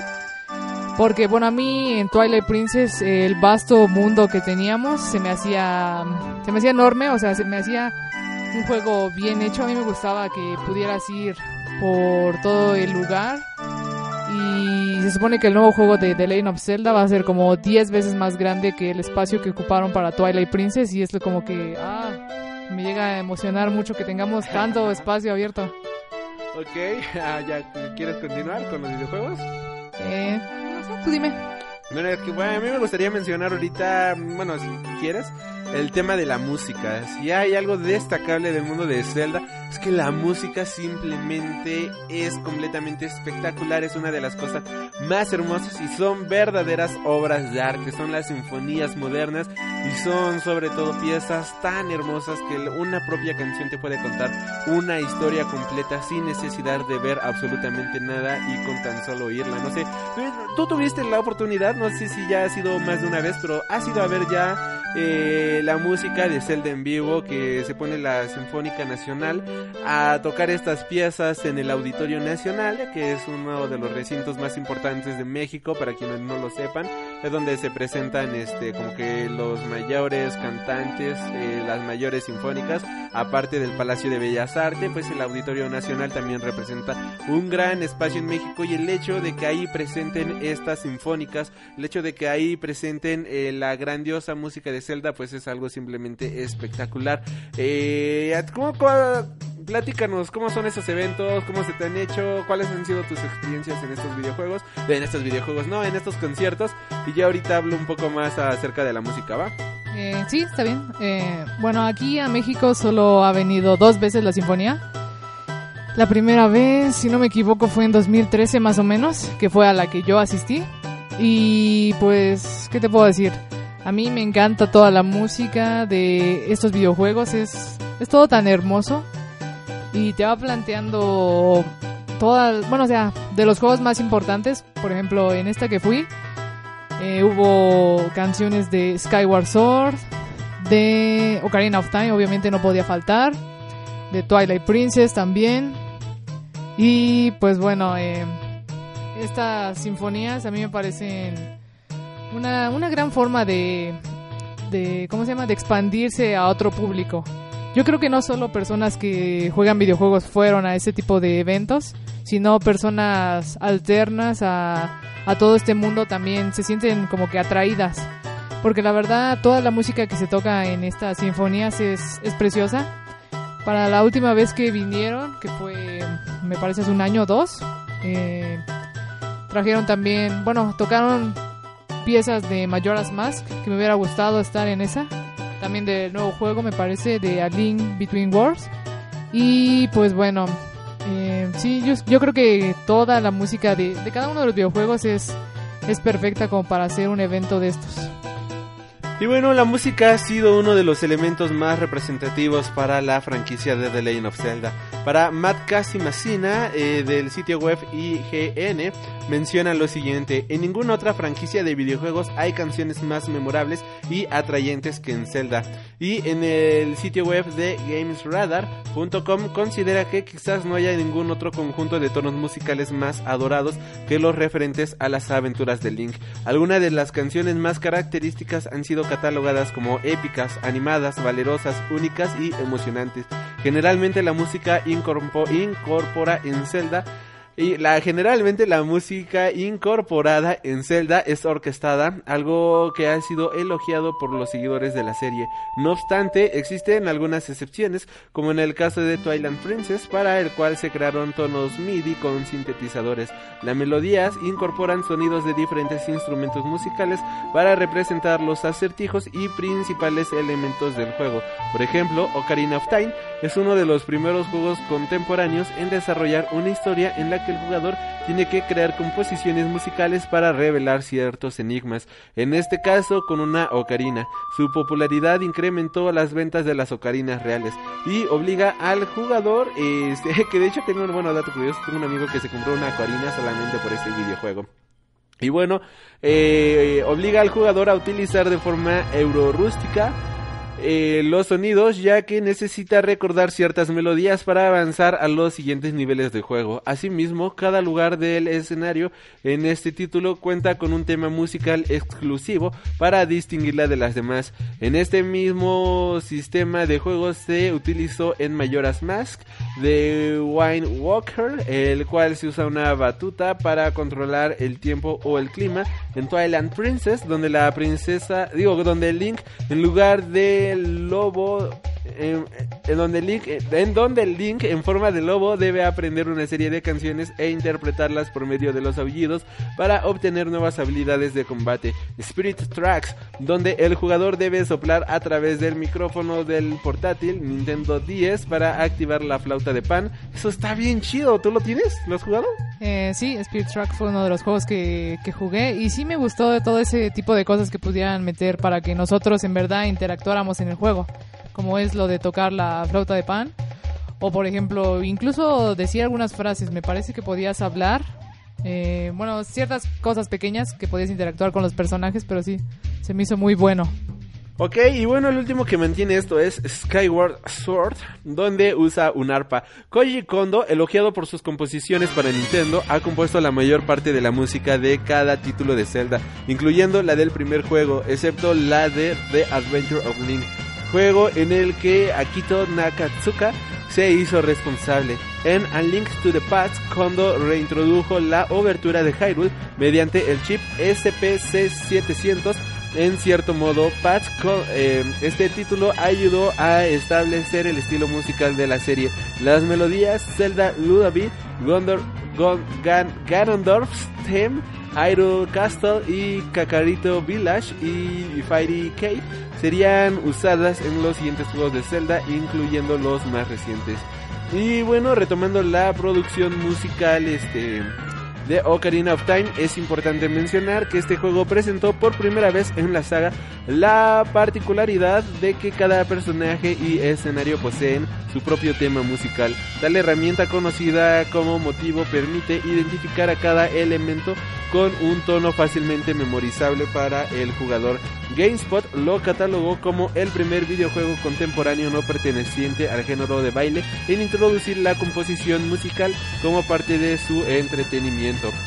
Eh, su continuación, Majora's Max, utiliza de forma similar al sonido como requerimiento para complementar algunos objetivos de nivel, tales como reproducir la canción Son of Time, eh, que viene siendo la canción del tiempo, en la ocarina del tiempo, manipular el clima, eh, teletransportarse a través de las estatuas o desbloquear las puertas de algunos templos como se comentó anteriormente. En este juego Link puede transformarse en distintas criaturas por medio del uso de máscaras. Cuando el personaje usa alguna de ellas, se reproduce una canción distintiva que varía según la máscara que se este, elija. Si bien Oracle of Age o Oracle of Season fueron criticados por su uso del sonido como parte del sistema de juego en comparación a sus predecesores, recibieron buenos comentarios por incorporar nuevos efectos musicales a la serie. La mayoría de las canciones de The Wine of Walker poseen una clara influencia irlandesa al contener de gaitas. La, las culturas inca y andina sirvieron de inspiración para el tema Dragon Rot Island, que utiliza una flauta de pan y bueno, y una guitarra en una parte importante de la composición. A diferencia de este Twilight Princess, la música tiene más bien un efecto evocador y de melancolía conforme Link va rescatando a Hyrule de los efectos del reino crepuscular. La música adquiere un tono más tranquilo y pacífico. Y bueno, recientemente este la se está eh, de gira por el The Legend of Zelda 30 eh, aniversario, que de hecho es un concierto de 30 aniversario festejando los 30 años ya de Zelda y las canciones elegidas para este tour pues eh, son las siguientes, las que más destacan, se encuentra Hyrule Castle de The Legend of Zelda, A Link to the Past, Princess Zelda Stem de The Legend of Zelda, Ocarina of Time, One Walker Medley de The Lane of Zelda, The Wine Walker. Tenemos Ocarina of Time Medley. Tenemos este también este ah ¿dónde está? Perdón, es que se me movió esto. Eh, Boss Battle Medley, A Link Between Worlds of Three Force Hero Medley, a Skyward Sword, Staff Roll, The of Zelda, 13 Anniversary Symphony, general de que es un general de la saga lanzada en especial para estos conciertos, The Legend of Zelda, Minor Song Medley, eh, melodía que recopila 13 sintonías del juego, incluyendo minijuegos y mazmorras. Tenemos a Gerudo Baldi del juego de Ocarina of Time, tenemos a Hyrule Fields 2 Ocarina of Time, tenemos a Great Fairy Tales. Eh, tenemos también a Twilight Princess Medley y The Legend of Zelda Main Theme, que es con el que están cerrando este concierto. Eh, no sé, algo más que quieras agregar acerca de la musiquita de Zelda o ya nos vamos con el siguiente tema, muchacha. Mm, Pues bueno, de la música, pues sí, tú me ganas más en ese tema. Y pues hablando también del 30 aniversario, ya que lo habías mencionado, que salieron tres figuras para el 30 aniversario, repitiendo, eh, que fueron eh, la de Wind Waker, bueno, salieron dos figuras en uno, que fueron Zelda y Link, obviamente. Para Ocarina of Time también salió Link. Y el primero para The Legend of Zelda, que es este un, un, The Legend- un Link, más bien, en 8 bits. Y fueron los tres amigos para celebrar este 30 aniversario. Ya los tienes, ¿verdad? Y sí, ya los compré y obviamente van a estar ahí para colección solamente, no para abrirlos. Y pues bueno. ¿Por qué? ¿Por qué no se pueden abrir? Ah, bueno, pues más que nada por colección, ¿no? Me hubiera comprado me hubiera comprado otros tres, yo creo. Debía haberlo hecho, pero ya no hay. Bueno, en, en este momento ya no ya no hay aquí. Bueno, ahorita se está viendo un bonito atardecer aquí por las cortinas. El cielo está naranja, se ve bonito. Eh, bueno, continuando con esto, eh, ¿qué te parece si antes de irnos, bueno, o sea, también nuestro objetivo es hablar un poco de Breath of the Wild, este nuevo videojuego que se va a estrenar ya el 3 de marzo, que aquí la joven Diana ya está más que emocionada por este juego, déjenme decirles, ahorita aquí de fuera del aire estaba ya fangirleando con este videojuego y debo de admitir que a mí también me llama la atención, visualmente es muy bonito, ¿sabes? Y mucha gente se ha quejado del color azul, de ese, digo, de Link, que iba- ya le y todo eso, eh, pero bla, está, está chido. Pero bueno, ¿qué te parece si antes de irnos con eso nos vamos con un par de creepypastas? Que creo que las creepypastas viene siendo eh, tema angular del mundo de los videojuegos, sobre todo tema angular del mundo de este de Zelda, del mundo de Nintendo y de todos los gamers en general. ¿Te late? Eh, sí, está bien. Vamos a empezar. ¿Conoces alguna este creepypasta o inicio yo? Bueno, tenemos de hecho los dos una creepypasta en común, pero ¿tú quieres decirla primero o yo primero? Eh, si quieres tú empieza. Ok, nos vamos por una que encontré llamada Zelda.nes. Esta creepypasta pues esté sacada de un blog de creepypastas, valga la redundancia. Y bueno, va como sigue. Era un día muy aburrido en la oficina. Todo lo que había que hacer ya estaba hecho. No me puse a dormir solo porque nuestro jefe es un maldito rapaz que al mínimo descuido te hace la vida imposible. Tan aburrido estaba que no había notado que Sanders había faltado. Eso me dio una idea. Sanders era un adicto a los videojuegos, particularmente a los hacks y fangames. Siempre que lo vi estaba jugando algún hack de Sony o de juegos de Nintendo como Super Mario Bros. o Zelda. Tal vez pueda ponerme a jugar alguno de esos ROMs como para matar el tiempo hasta la hora de la salida. Encendí su PC, busqué en sus carpetas y ahí encontré la carpeta NES Hacks. Lo raro es que solo pude encontrar un ROM, uno llamado Zelda.nes. Bueno, al menos The Legend of Zelda me mantendrá entretenido. Y más si era un hack ya que he vencido el juego normal un par de veces. Cargué el ROM en el emulador y ni siquiera apareció la pantalla de inicio, que en un tremendo chillido... Ah, que en un tremendo chillido agudo reventó por los parlantes. Me dio un buen sustillo, sustillo, por no esperármelo. Al salir de la pantalla los títulos, al salir de la pantalla de los títulos, vi que las palabras estaban escritas al revés. Mmm, debe ser parte del hack. No me le di importancia y seguí con el juego. Entre mi nombre, entre mi nombre, Dios, qué mal escribe este tipo. ¿Por qué las creepypastas nunca están bien escritas? ¿No te choca? Pues sí, la verdad sí. Y es que como que cambian la historia a veces Siempre de un las sitio a otro. las historias, Dios. Sí. Pero bueno, siempre es divertido leerlas. Bueno, ya, continúo. Eh, puse mi nombre y al confirmarlo apareció un pequeño mensaje. Hey, phone like. Me pareció simpático por un segundo. También esto está mal escrito en inglés. Eh, me pareció simpático por un segundo, pero la simpatía se transformó en preocupación. Ni bien me acordé de que no había puesto mi nombre real, sino AAA, como siempre hago cuando estoy aburrido. El juego empezó como de costumbre, Link en medio del bosque con tres corazones, desarmado y sin enemigos en la primera pantalla. Entré a la guarida del viejo para recibir la espada. Ahí estaba el viejo pero no era el mismo Sprite que siempre. Tenía el rostro grande y pálido, con ojos saltones y una sonrisa tenebrosa, bien psicótica, bien psicótica. Dios, ¿quién me dice eso? En lugar de decirme, It's a dangerous to go alone, me dijo, Happy, happy, happy, happy, happy. Y me dio un revólver en lugar de la espada. Genial, me dice. Con esto pasaré el juego más rápido. Salí de la guarida y recorrí el camino hasta el primer calabozo. Noté que el hacker cambió también los los sprites de los enemigos. Ahora lucía grises, con caras muy humanas, con expresiones tétricas. Aún más extraño era... Perdón. Me acordé de la canción, es que me acordé de la canción de, de este John Sebastian de I Wanna Be Happy que hizo con Will I Am, si la topan. Sí, hace falta. Dios, qué mala canción, es que como acá repite otra vez la palabra de happy, yo dije, ¿dónde, dónde he leído eso de happy? Ah, claro, la canción de I Wanna Be Happy. Dios, qué mala canción. ¿A quién se le ocurrió que eso podría ser una buena canción? Ah, bueno, sí, ya, continuando con esto.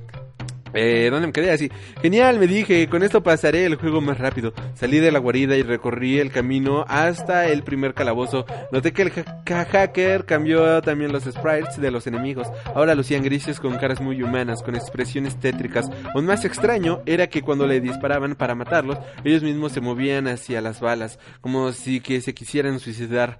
Porque es lógico que una persona pueda tener la velocidad de una bala, o sea, son flash, no mames. Eh, perdón. Al morir los enemigos, eh, destellaban brevemente palabras como sad, crazy, angry y death. Por cierto, angry escrito no como ira, sino escrito como hungry de hambre. Pero yo creo que quiso decir hungry de ira, ¿no? No creo que haya dicho. Sí, supongo. y death. Por toda la pantalla. Llegué al primer calabozo, no había ítems ni monstruos, solo el jefe, Aquamentus, Aquamentus, perdón, como, bueno, ya, perdón, con solo un balazo lo maté, y al matarlo, lo que vi a continuación casi me hizo saltar de la silla en pánico, eso se supo, yo quería hacer una narración un poco tétrica, pero no me sale, joder. No, no, no, no está haciendo nada tétrico. No, ya lo sé, quería hacerlo serio y solemne, pero no me está saliendo. Y al tercer día salir la nación. Saca el Dross. Y al tercer día esto fue perturbador. Y bueno, al matarlo, lo que vi a continuación casi me hizo saltar de la silla en pánico. Por un segundo apareció mi cara por toda la pantalla, con una sonrisa grotesca, los ojos rojos y la piel pálida. Oh, joder, la curiosidad no pudo más que mi miedo. Y aún con las manos temblorosas decidí continuar. Tomé la pieza de la trifuerza y emprendí... Trifuerza. Trifuerza y emprendí hacia el segundo calabozo. Misma historia, casi nada de monstruos. El calabozo vacío, salvo el jefe, Dodongo. Esta vez tomó dos varas matarlos, y como la otra vez volvió a aparecer mi rostro, esta vez aparte de la palidez y los ojos rojos, mis dientes estaban amarillentos y astillados. Al tomar la segunda parte de la trifuerza las cosas se tomaban más complicadas. Aparecen más monstruos en el campo con sus caras humanoides tenebrosas. Todos, sucumben, todos sucumben ante mis espadas y dejan sus palabras escalofriantes. Sad, death, angry. Ahora sí escribió bien angry. Eh, tercer calabozo. Venzo a Mandala. Eh, aparece mi rostro, esta vez con cortes por todos los cachetes.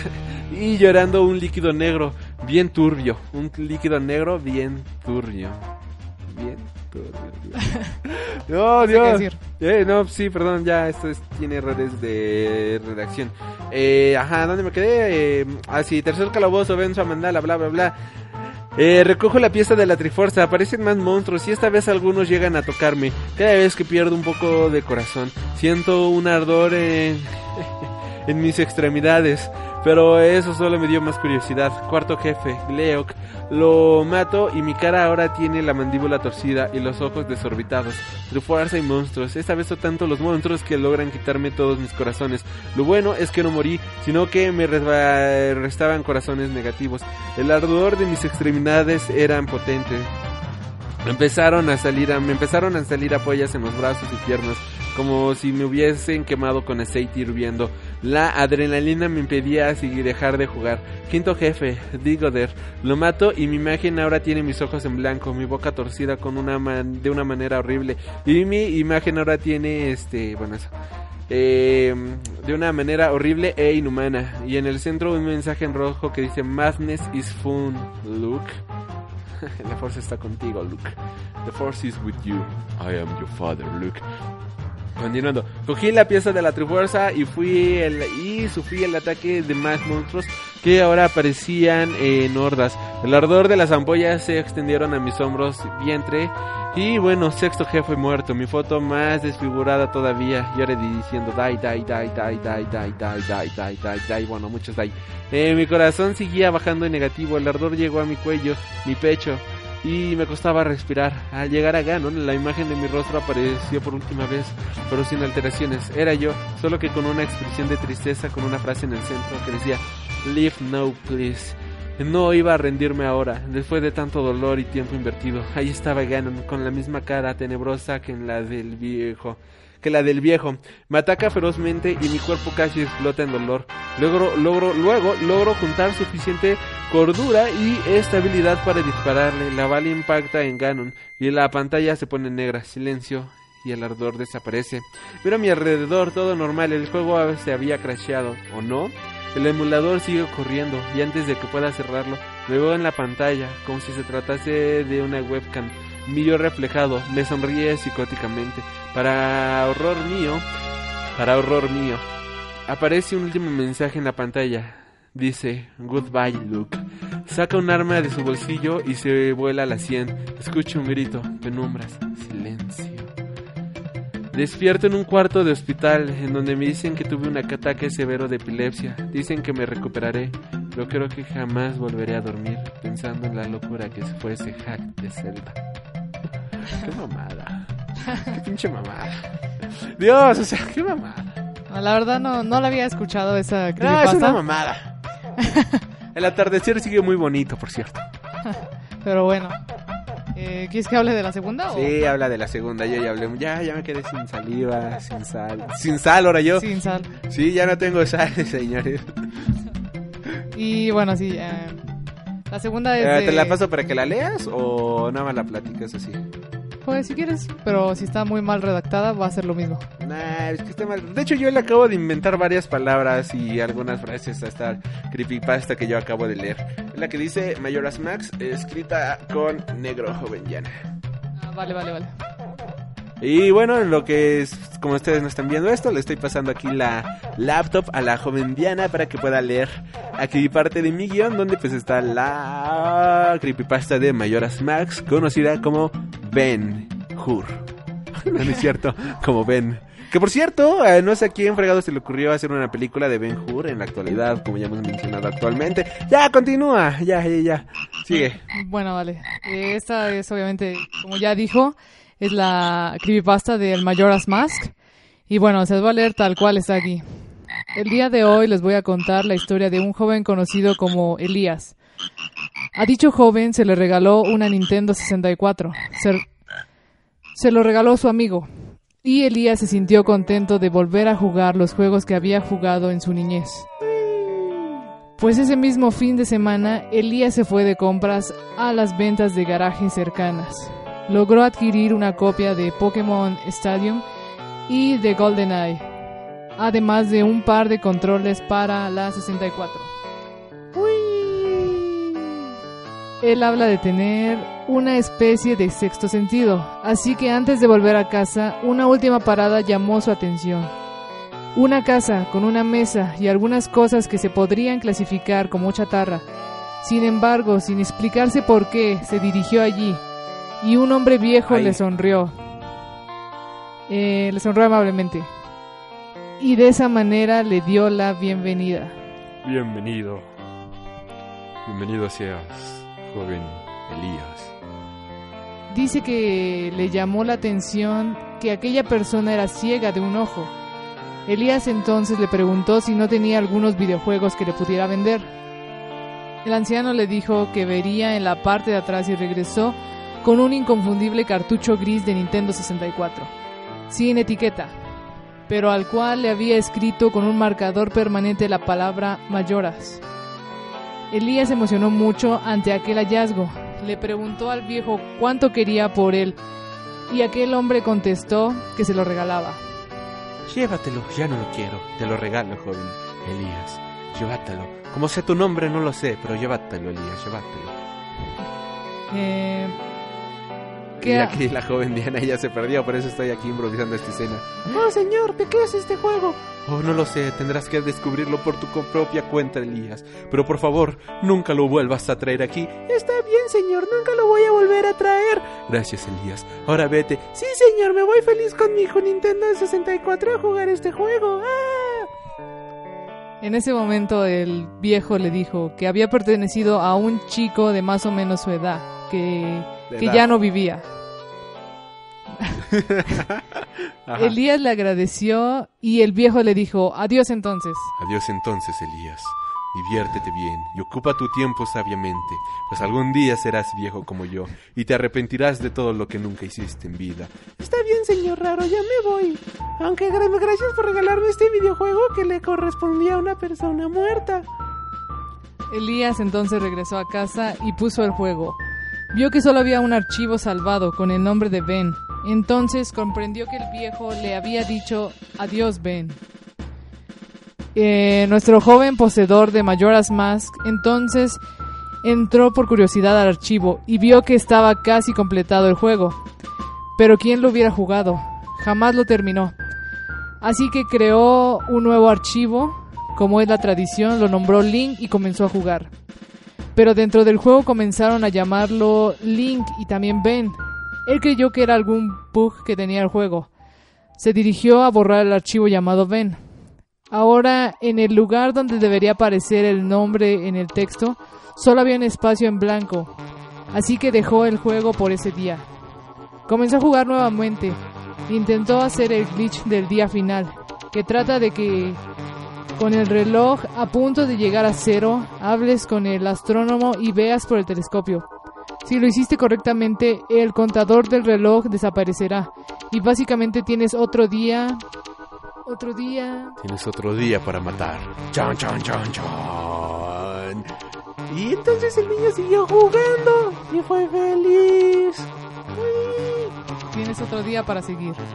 Él creyó que había logrado el truco a la primera y cuando salió del telescopio, en vez de encontrarse al astrónomo, se encontró dentro del cuarto final de Majoras, con Skull Kid viéndolo. Sin importar a dónde se moviera, Skull Kid siempre estaba frente de él, observándolo sin decir nada. Skull Kid nunca aparece ahí, así que creyó que se trataba de un bug y estaba a punto de oprimir el botón de reset, cuando vio en un diálogo que decía no estás seguro del por qué, pero aparentemente tienes una reservación. Esa línea es de Pot-in, que nada tenía que hacer ahí de pronto. De pronto apareció otro mensaje.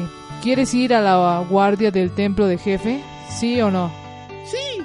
Elías titubeó algunos momentos, pero finalmente decidió que sí. Sí. La pantalla se volvió blanca y de pronto apareció el mensaje.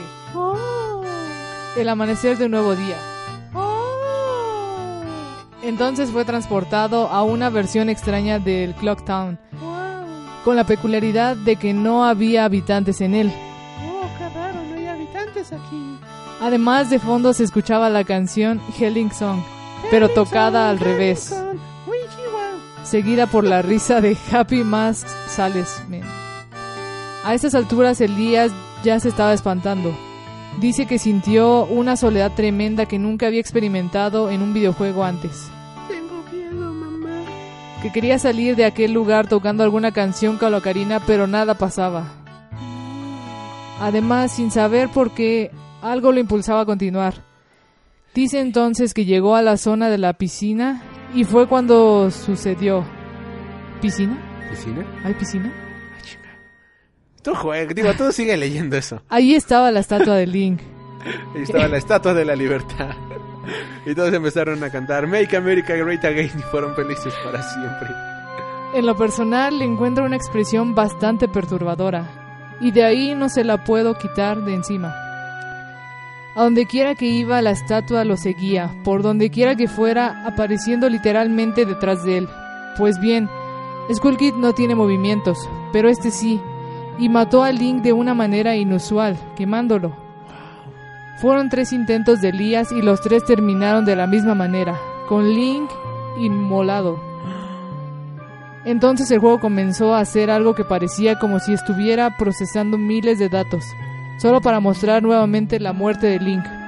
Pero esta vez le seguía el mensaje de Happy Mask Silenceman. Te has encontrado con un terrible destino, ¿no es así? Después de regresar a la pantalla del título, descubrió que el archivo con el nombre de Link ya no existía. Ahora había uno con el nombre Your Turn, que sería tu turno. Entró a ese juego y se encontraba nuevamente en la torre del reloj con Skull Kid flotando sobre él. Decidió presionar el botón de reset y al volver debajo del archivo Your Turn había otro, otro con el nombre Ben. El archivo que había borrado estaba de regreso, así que apagó el juego, lo dejó ahí y no durmió en toda la noche, escuchando la música al revés del juego. Fue a ver al viejo que le, que le regaló el cartucho, pero no había nadie en la casa y había un letrero de se vende. Regresó a su casa y decidió compartir con el mundo por medio de YouTube lo que estaba viendo. Ah, es moderno. Así que hizo algunos videos del llamado ahora cartucho maldito de The Lane of Zelda. Se alejó del juego lo más que pudo. Regresó a ver si el anciano estaba por ahí, pero su, por pero su suerte fue la misma. Nadie en casa. Un vecino le preguntó si buscaba a alguien. Elías le comentó que buscaba al viejo de aquella casa. El vecino le informó que se había mudado, así que Elías le preguntó si sabía si aquel viejo tenía familiares, o lo que el vecino, a lo que el vecino le dijo que no, que aquel hombre nunca se había casado y no tenía hijos ni nietos. Y se llamaba Ben. Ya decidido, Elías le lanzó la pregunta directa. ¿Quién era Ben? El vecino le contó que era el nombre de un chico que había muerto en un accidente, pero fue todo.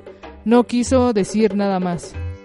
Regresó a casa y volvió a jugar los dos archivos. Los dos archivos seguían ahí, Your Turn y Ben. Las mismas cosas de antes pasaron, y dice que el juego comenzó a hablarle, no por medio de los diálogos del juego, sino que literalmente le habló y le mencionó a Ben. Luego de esto dejó de escribir unos días, pero un supuesto compañero de él aclaró en su blog que Elías estaba cambiando de casa y que estaba bien. Elías volvió a escribir por última vez diciendo que, que había algo más allá, algo que se salía de sus manos, que Ben no permitía nos pusiera sobre alerta, pero que él había dejado pistas en sus videos para que alguien pudiera interpretarlas. Además también dejó pistas en los tags de los videos. Lo último que dejó fue un diario publicado en su blog que describió lo que pasó con todo el asunto de Ben. Dice que conectó la capturadora de video al Nintendo 64 para poder hacer los videos y que creyó ver un icono con la cabeza de la estatua. Describió varios intentos. Después de Después de buscar al anciano sin éxito, dice que se abrió un documento de Word y se comenzó a escribir solo, con las palabras hola en inglés y una dirección de internet www.cleverbot.com. Entró al sitio y dice que en una sala de chat de esas que se van contestando con respuesta ya programadas y he aquí los fragmentos más importantes de la conversación de Elías y Cleverbot. Elías, ¿quién es y cómo puedes controlar mi computadora? Bot, ¿quién soy? Es cierto, no eres más que un bot. ¿Estás seguro de eso? Deja, deja de estar jodiendo con mi computadora. Ah, chingas mía. Yo soy tu computadora. Qué bonita historia. Voy a llamar a DPS. Escogiste mal tu víctima. Has escogido mal tu víctima. tengo que esperar hasta que juegues ese juego otra vez. Pero a ver, ¿Qué? ¿qué? Ese juego. ¿Ese juego? ¿Majora's Mask? ¿Majora's Mask? Sí. Sí. ¿Cómo sabes eso? ¿Cómo sabes eso? ¿Por qué? ¿Por qué? ¿Por qué qué? ¿Por qué? ¿Qué? Yo lo hice. Ay, tú eh. ¿Hiciste qué? Jugué contigo. ¿Qué carajo? ¿Te asustaste? ¿Quién carajos eres? Ven. Soy Ben. ¿La estatua? ¿Estás dentro de mi computadora ahora? Sí. ¿Cómo? Sí. Tú me conectaste. Me imagino que Elías ya estaría más que asustado ahora. ¿Qué es esto? ¿Es una creepypasta o es como nació Skynet de, de Terminator y es una inteligencia artificial realmente escondida en un videojuego? Pues sí, yo creo que sí. ya casi acaba, ¿eh? Eh, Ah. di- dice en su siguiente anotación que Ben volvió a hablar con él por medio de Cleaverbot, que le dijo que era especial porque él podía ayudarlo, que quería ser libre, que estaba atrapado dentro de la computadora. Elías dice que se preguntó cómo podía confiar en esa cosa. Ben lo volvió a llamar, pero esta vez Elías lo ignoró. Pero la estatua de Link comenzó a aparecer al azar en páginas donde no tendría nada que hacer. Dice también que lo siguiente en la lista de Ben fue editar sus videos de YouTube. cortando todas las partes que hacían referencia a él. Después tuvo un sueño horrible donde él se convertía en la estatua. Despertó llorando y gritando y fue a la computadora a hablar con Ben. Ben. Fue ahí donde se enteró que Ben había muerto ahogado. Básicamente esa es la historia que nos cuenta Elías, con una advertencia final que va más o menos así. No tomen ninguno de mis videos, no copien mis textos, no bajen nada de lo que yo he escrito y hecho. Ninguna imagen, nada, absolutamente nada. Ya que voy a jugar el quinto día de Zelda, al terminar quemaré el cartucho y destruiré mi laptop, esperando que la historia de Ben termine. Ay, ay, ay. ¿Ya? ¿Eso fue todo? Sí, eso fue todo. ¿Sí? ¿Neta? En serio. Ay, qué hueva. A ver, acéptalo, es muy mala. Pues ah, depende, ¿no? Bueno, es que esa es la como la creepypasta más conocida por todos los fans de The Legend of Zelda. Nah, qué mediocres. Y pues bueno, también con la super eh, ¿cómo se llama? El Eh, contexto que está súper bien escrito y redactado. También le dio su toque. Ajá, Un toque malo, pero bueno. ajá. ¿Y ahora? Y ahora pues, ya nos vamos directamente con el último, bueno, ya con el último tema del día de hoy, que viene siendo el videojuego de The Wild of Breath. Eh, ¿Cómo era? No. Breath of the Wild. Breath of the Wild, lo dije al revés, al revés. Este videojuego que va a salir a la venta el próximo 3 de marzo, si no me equivoco. No, a ver, el 3 de marzo se estrena Logan. Este... Eh, sí, no, es el 3 de marzo, ¿no? Ya cuando sale este videojuego. Bueno, si no, aquí se los decimos. Aquí lo tengo todo. Porque yo lo tengo todo, amiguitos. Yo, yo tengo el poder. Y bueno, no, tú esperas mucho este videojuego. O sea, de las veces que hemos hablado, de hecho, ahorita antes de entrar aquí a hablar en el podcast, pues es lo que estábamos mencionando precisamente de que tú ya simplemente se te cuecen las aves para jugar esto. Así que nos vamos directo aquí con, bueno, una breve hipnosis. The Legend of Zelda, Breath of the Wild, o Serula no Densui, Berusu Obunasa es el título oficial del próximo videojuego de acción-aventura de la serie de The Legend of Zelda, desarrollado por Nintendo LPD, división de acción-aventura de la serie de The Legend of Zelda, eh, de Nintendo, por obvias razones. Bueno, este va a ser la decimoctava entrega de la serie y la tercera en utilizar gráficos en high definition. La, la primera fue The Legend of Zelda de Wine Wonker y la segunda The Legend of Zelda Twilight Princess. Será lanzado el próximo 3 de marzo para la consola Wii U y la, va, la recién estrenada, bueno que en ese momento va a salir también, Nintendo Switch. El juego introducirá un mundo, un mundo abierto en el que los usuarios serán capaces de encontrar distintos caminos o vías para llegar a un objetivo en el mapa. La idea original de la distribuidora era lanzar el juego en 2015. No obstante, en marzo de dicho año, el productor Eiji Onuma declaró que los objetivos de la empresa habían cambiado y que y ya no buscaban lanzar el juego en ese año, retrasándolo para 2016. Tras unos meses sin noticia alguna, el título del título Nintendo anunció su retraso junto con eh, bueno, junto con la noticia de Nintendo Switch y que finalmente saldría junto con el Nintendo Switch para el 3 de enero de este año ya en curso. Nintendo expresó que The Legend of Zelda tomará lugar en un mundo abierto completamente interconectado parecido al presentado en el primer juego de la serie The Legend of Zelda y como énfasis en las entradas y salidas de los calabozos. Esto último de acuerdo con Eiji Ako- Aonuma eh, está hecho de modo de que los jugadores tengan más libertad, lo que les permite decidir a dónde se dirigen y cómo llegar ahí. Los usuarios pueden viajar a un mundo a pie o a caballo, es decir, con Epona o del, del protagonista Lin. Epona utiliza inteligencia artificial para evadir obstáculos obvios tal... Eh, obvios de tal forma que el jugador se concentre en otros objetivos como blandir la espada o disparar flechas. Link eh, puede saltar de Epona y visualizar su entorno en cámara lenta para apuntar eficazmente a sus enemigos. Nintendo expresó que el mundo del juego descrito es descrito como el más grande de todos los juegos de Zelda. Es tan grande como lo que el hardware soporta.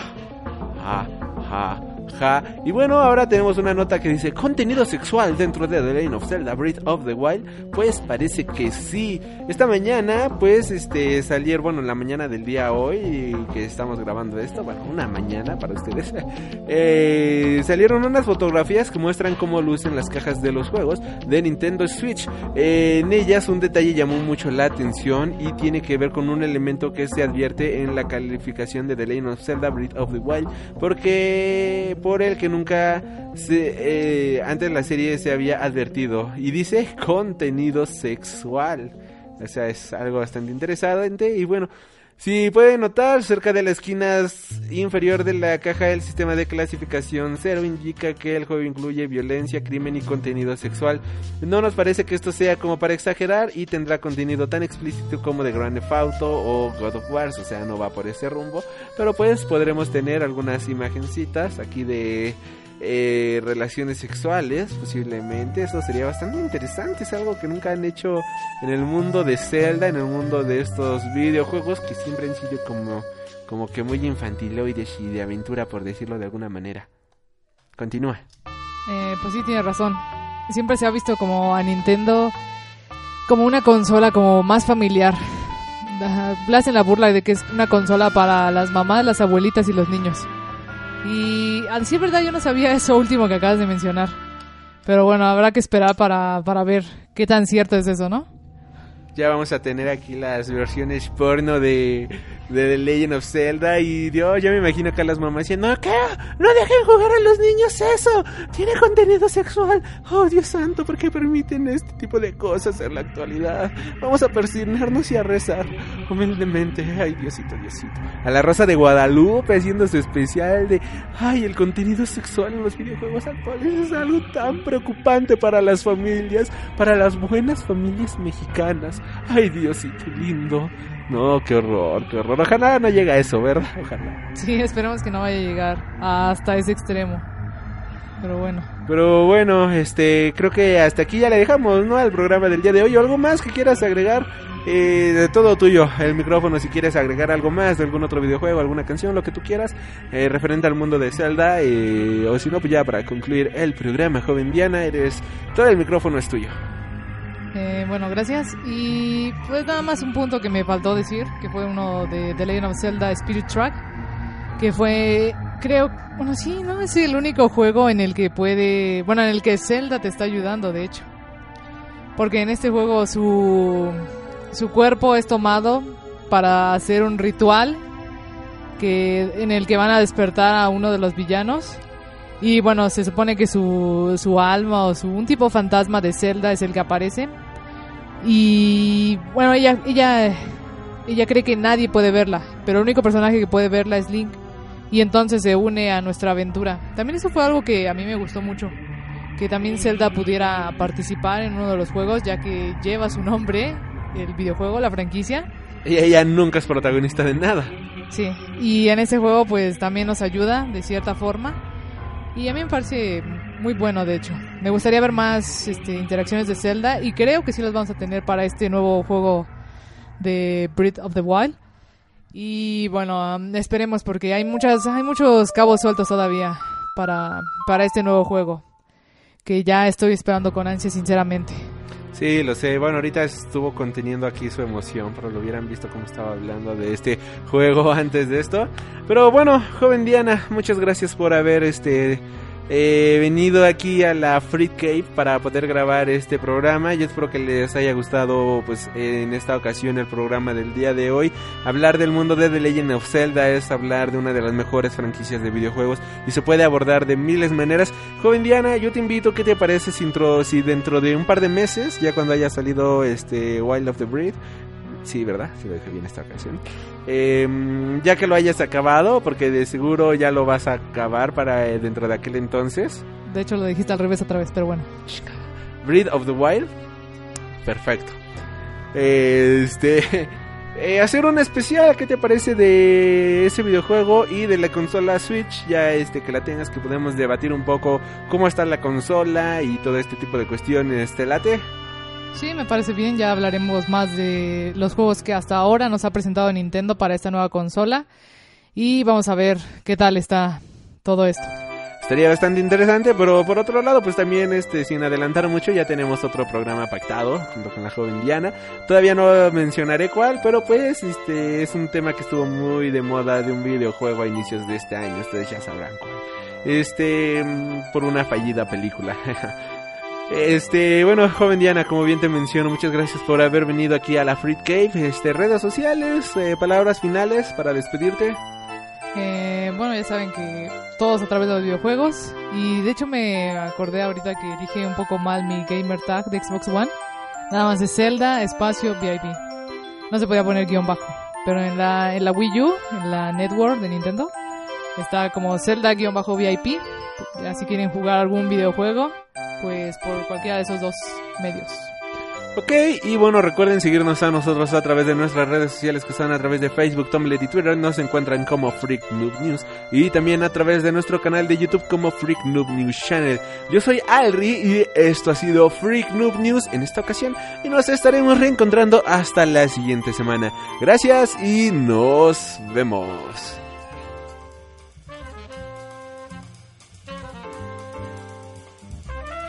Has tenido el honor de escuchar Freak Noob News, tu programa de cultura geek.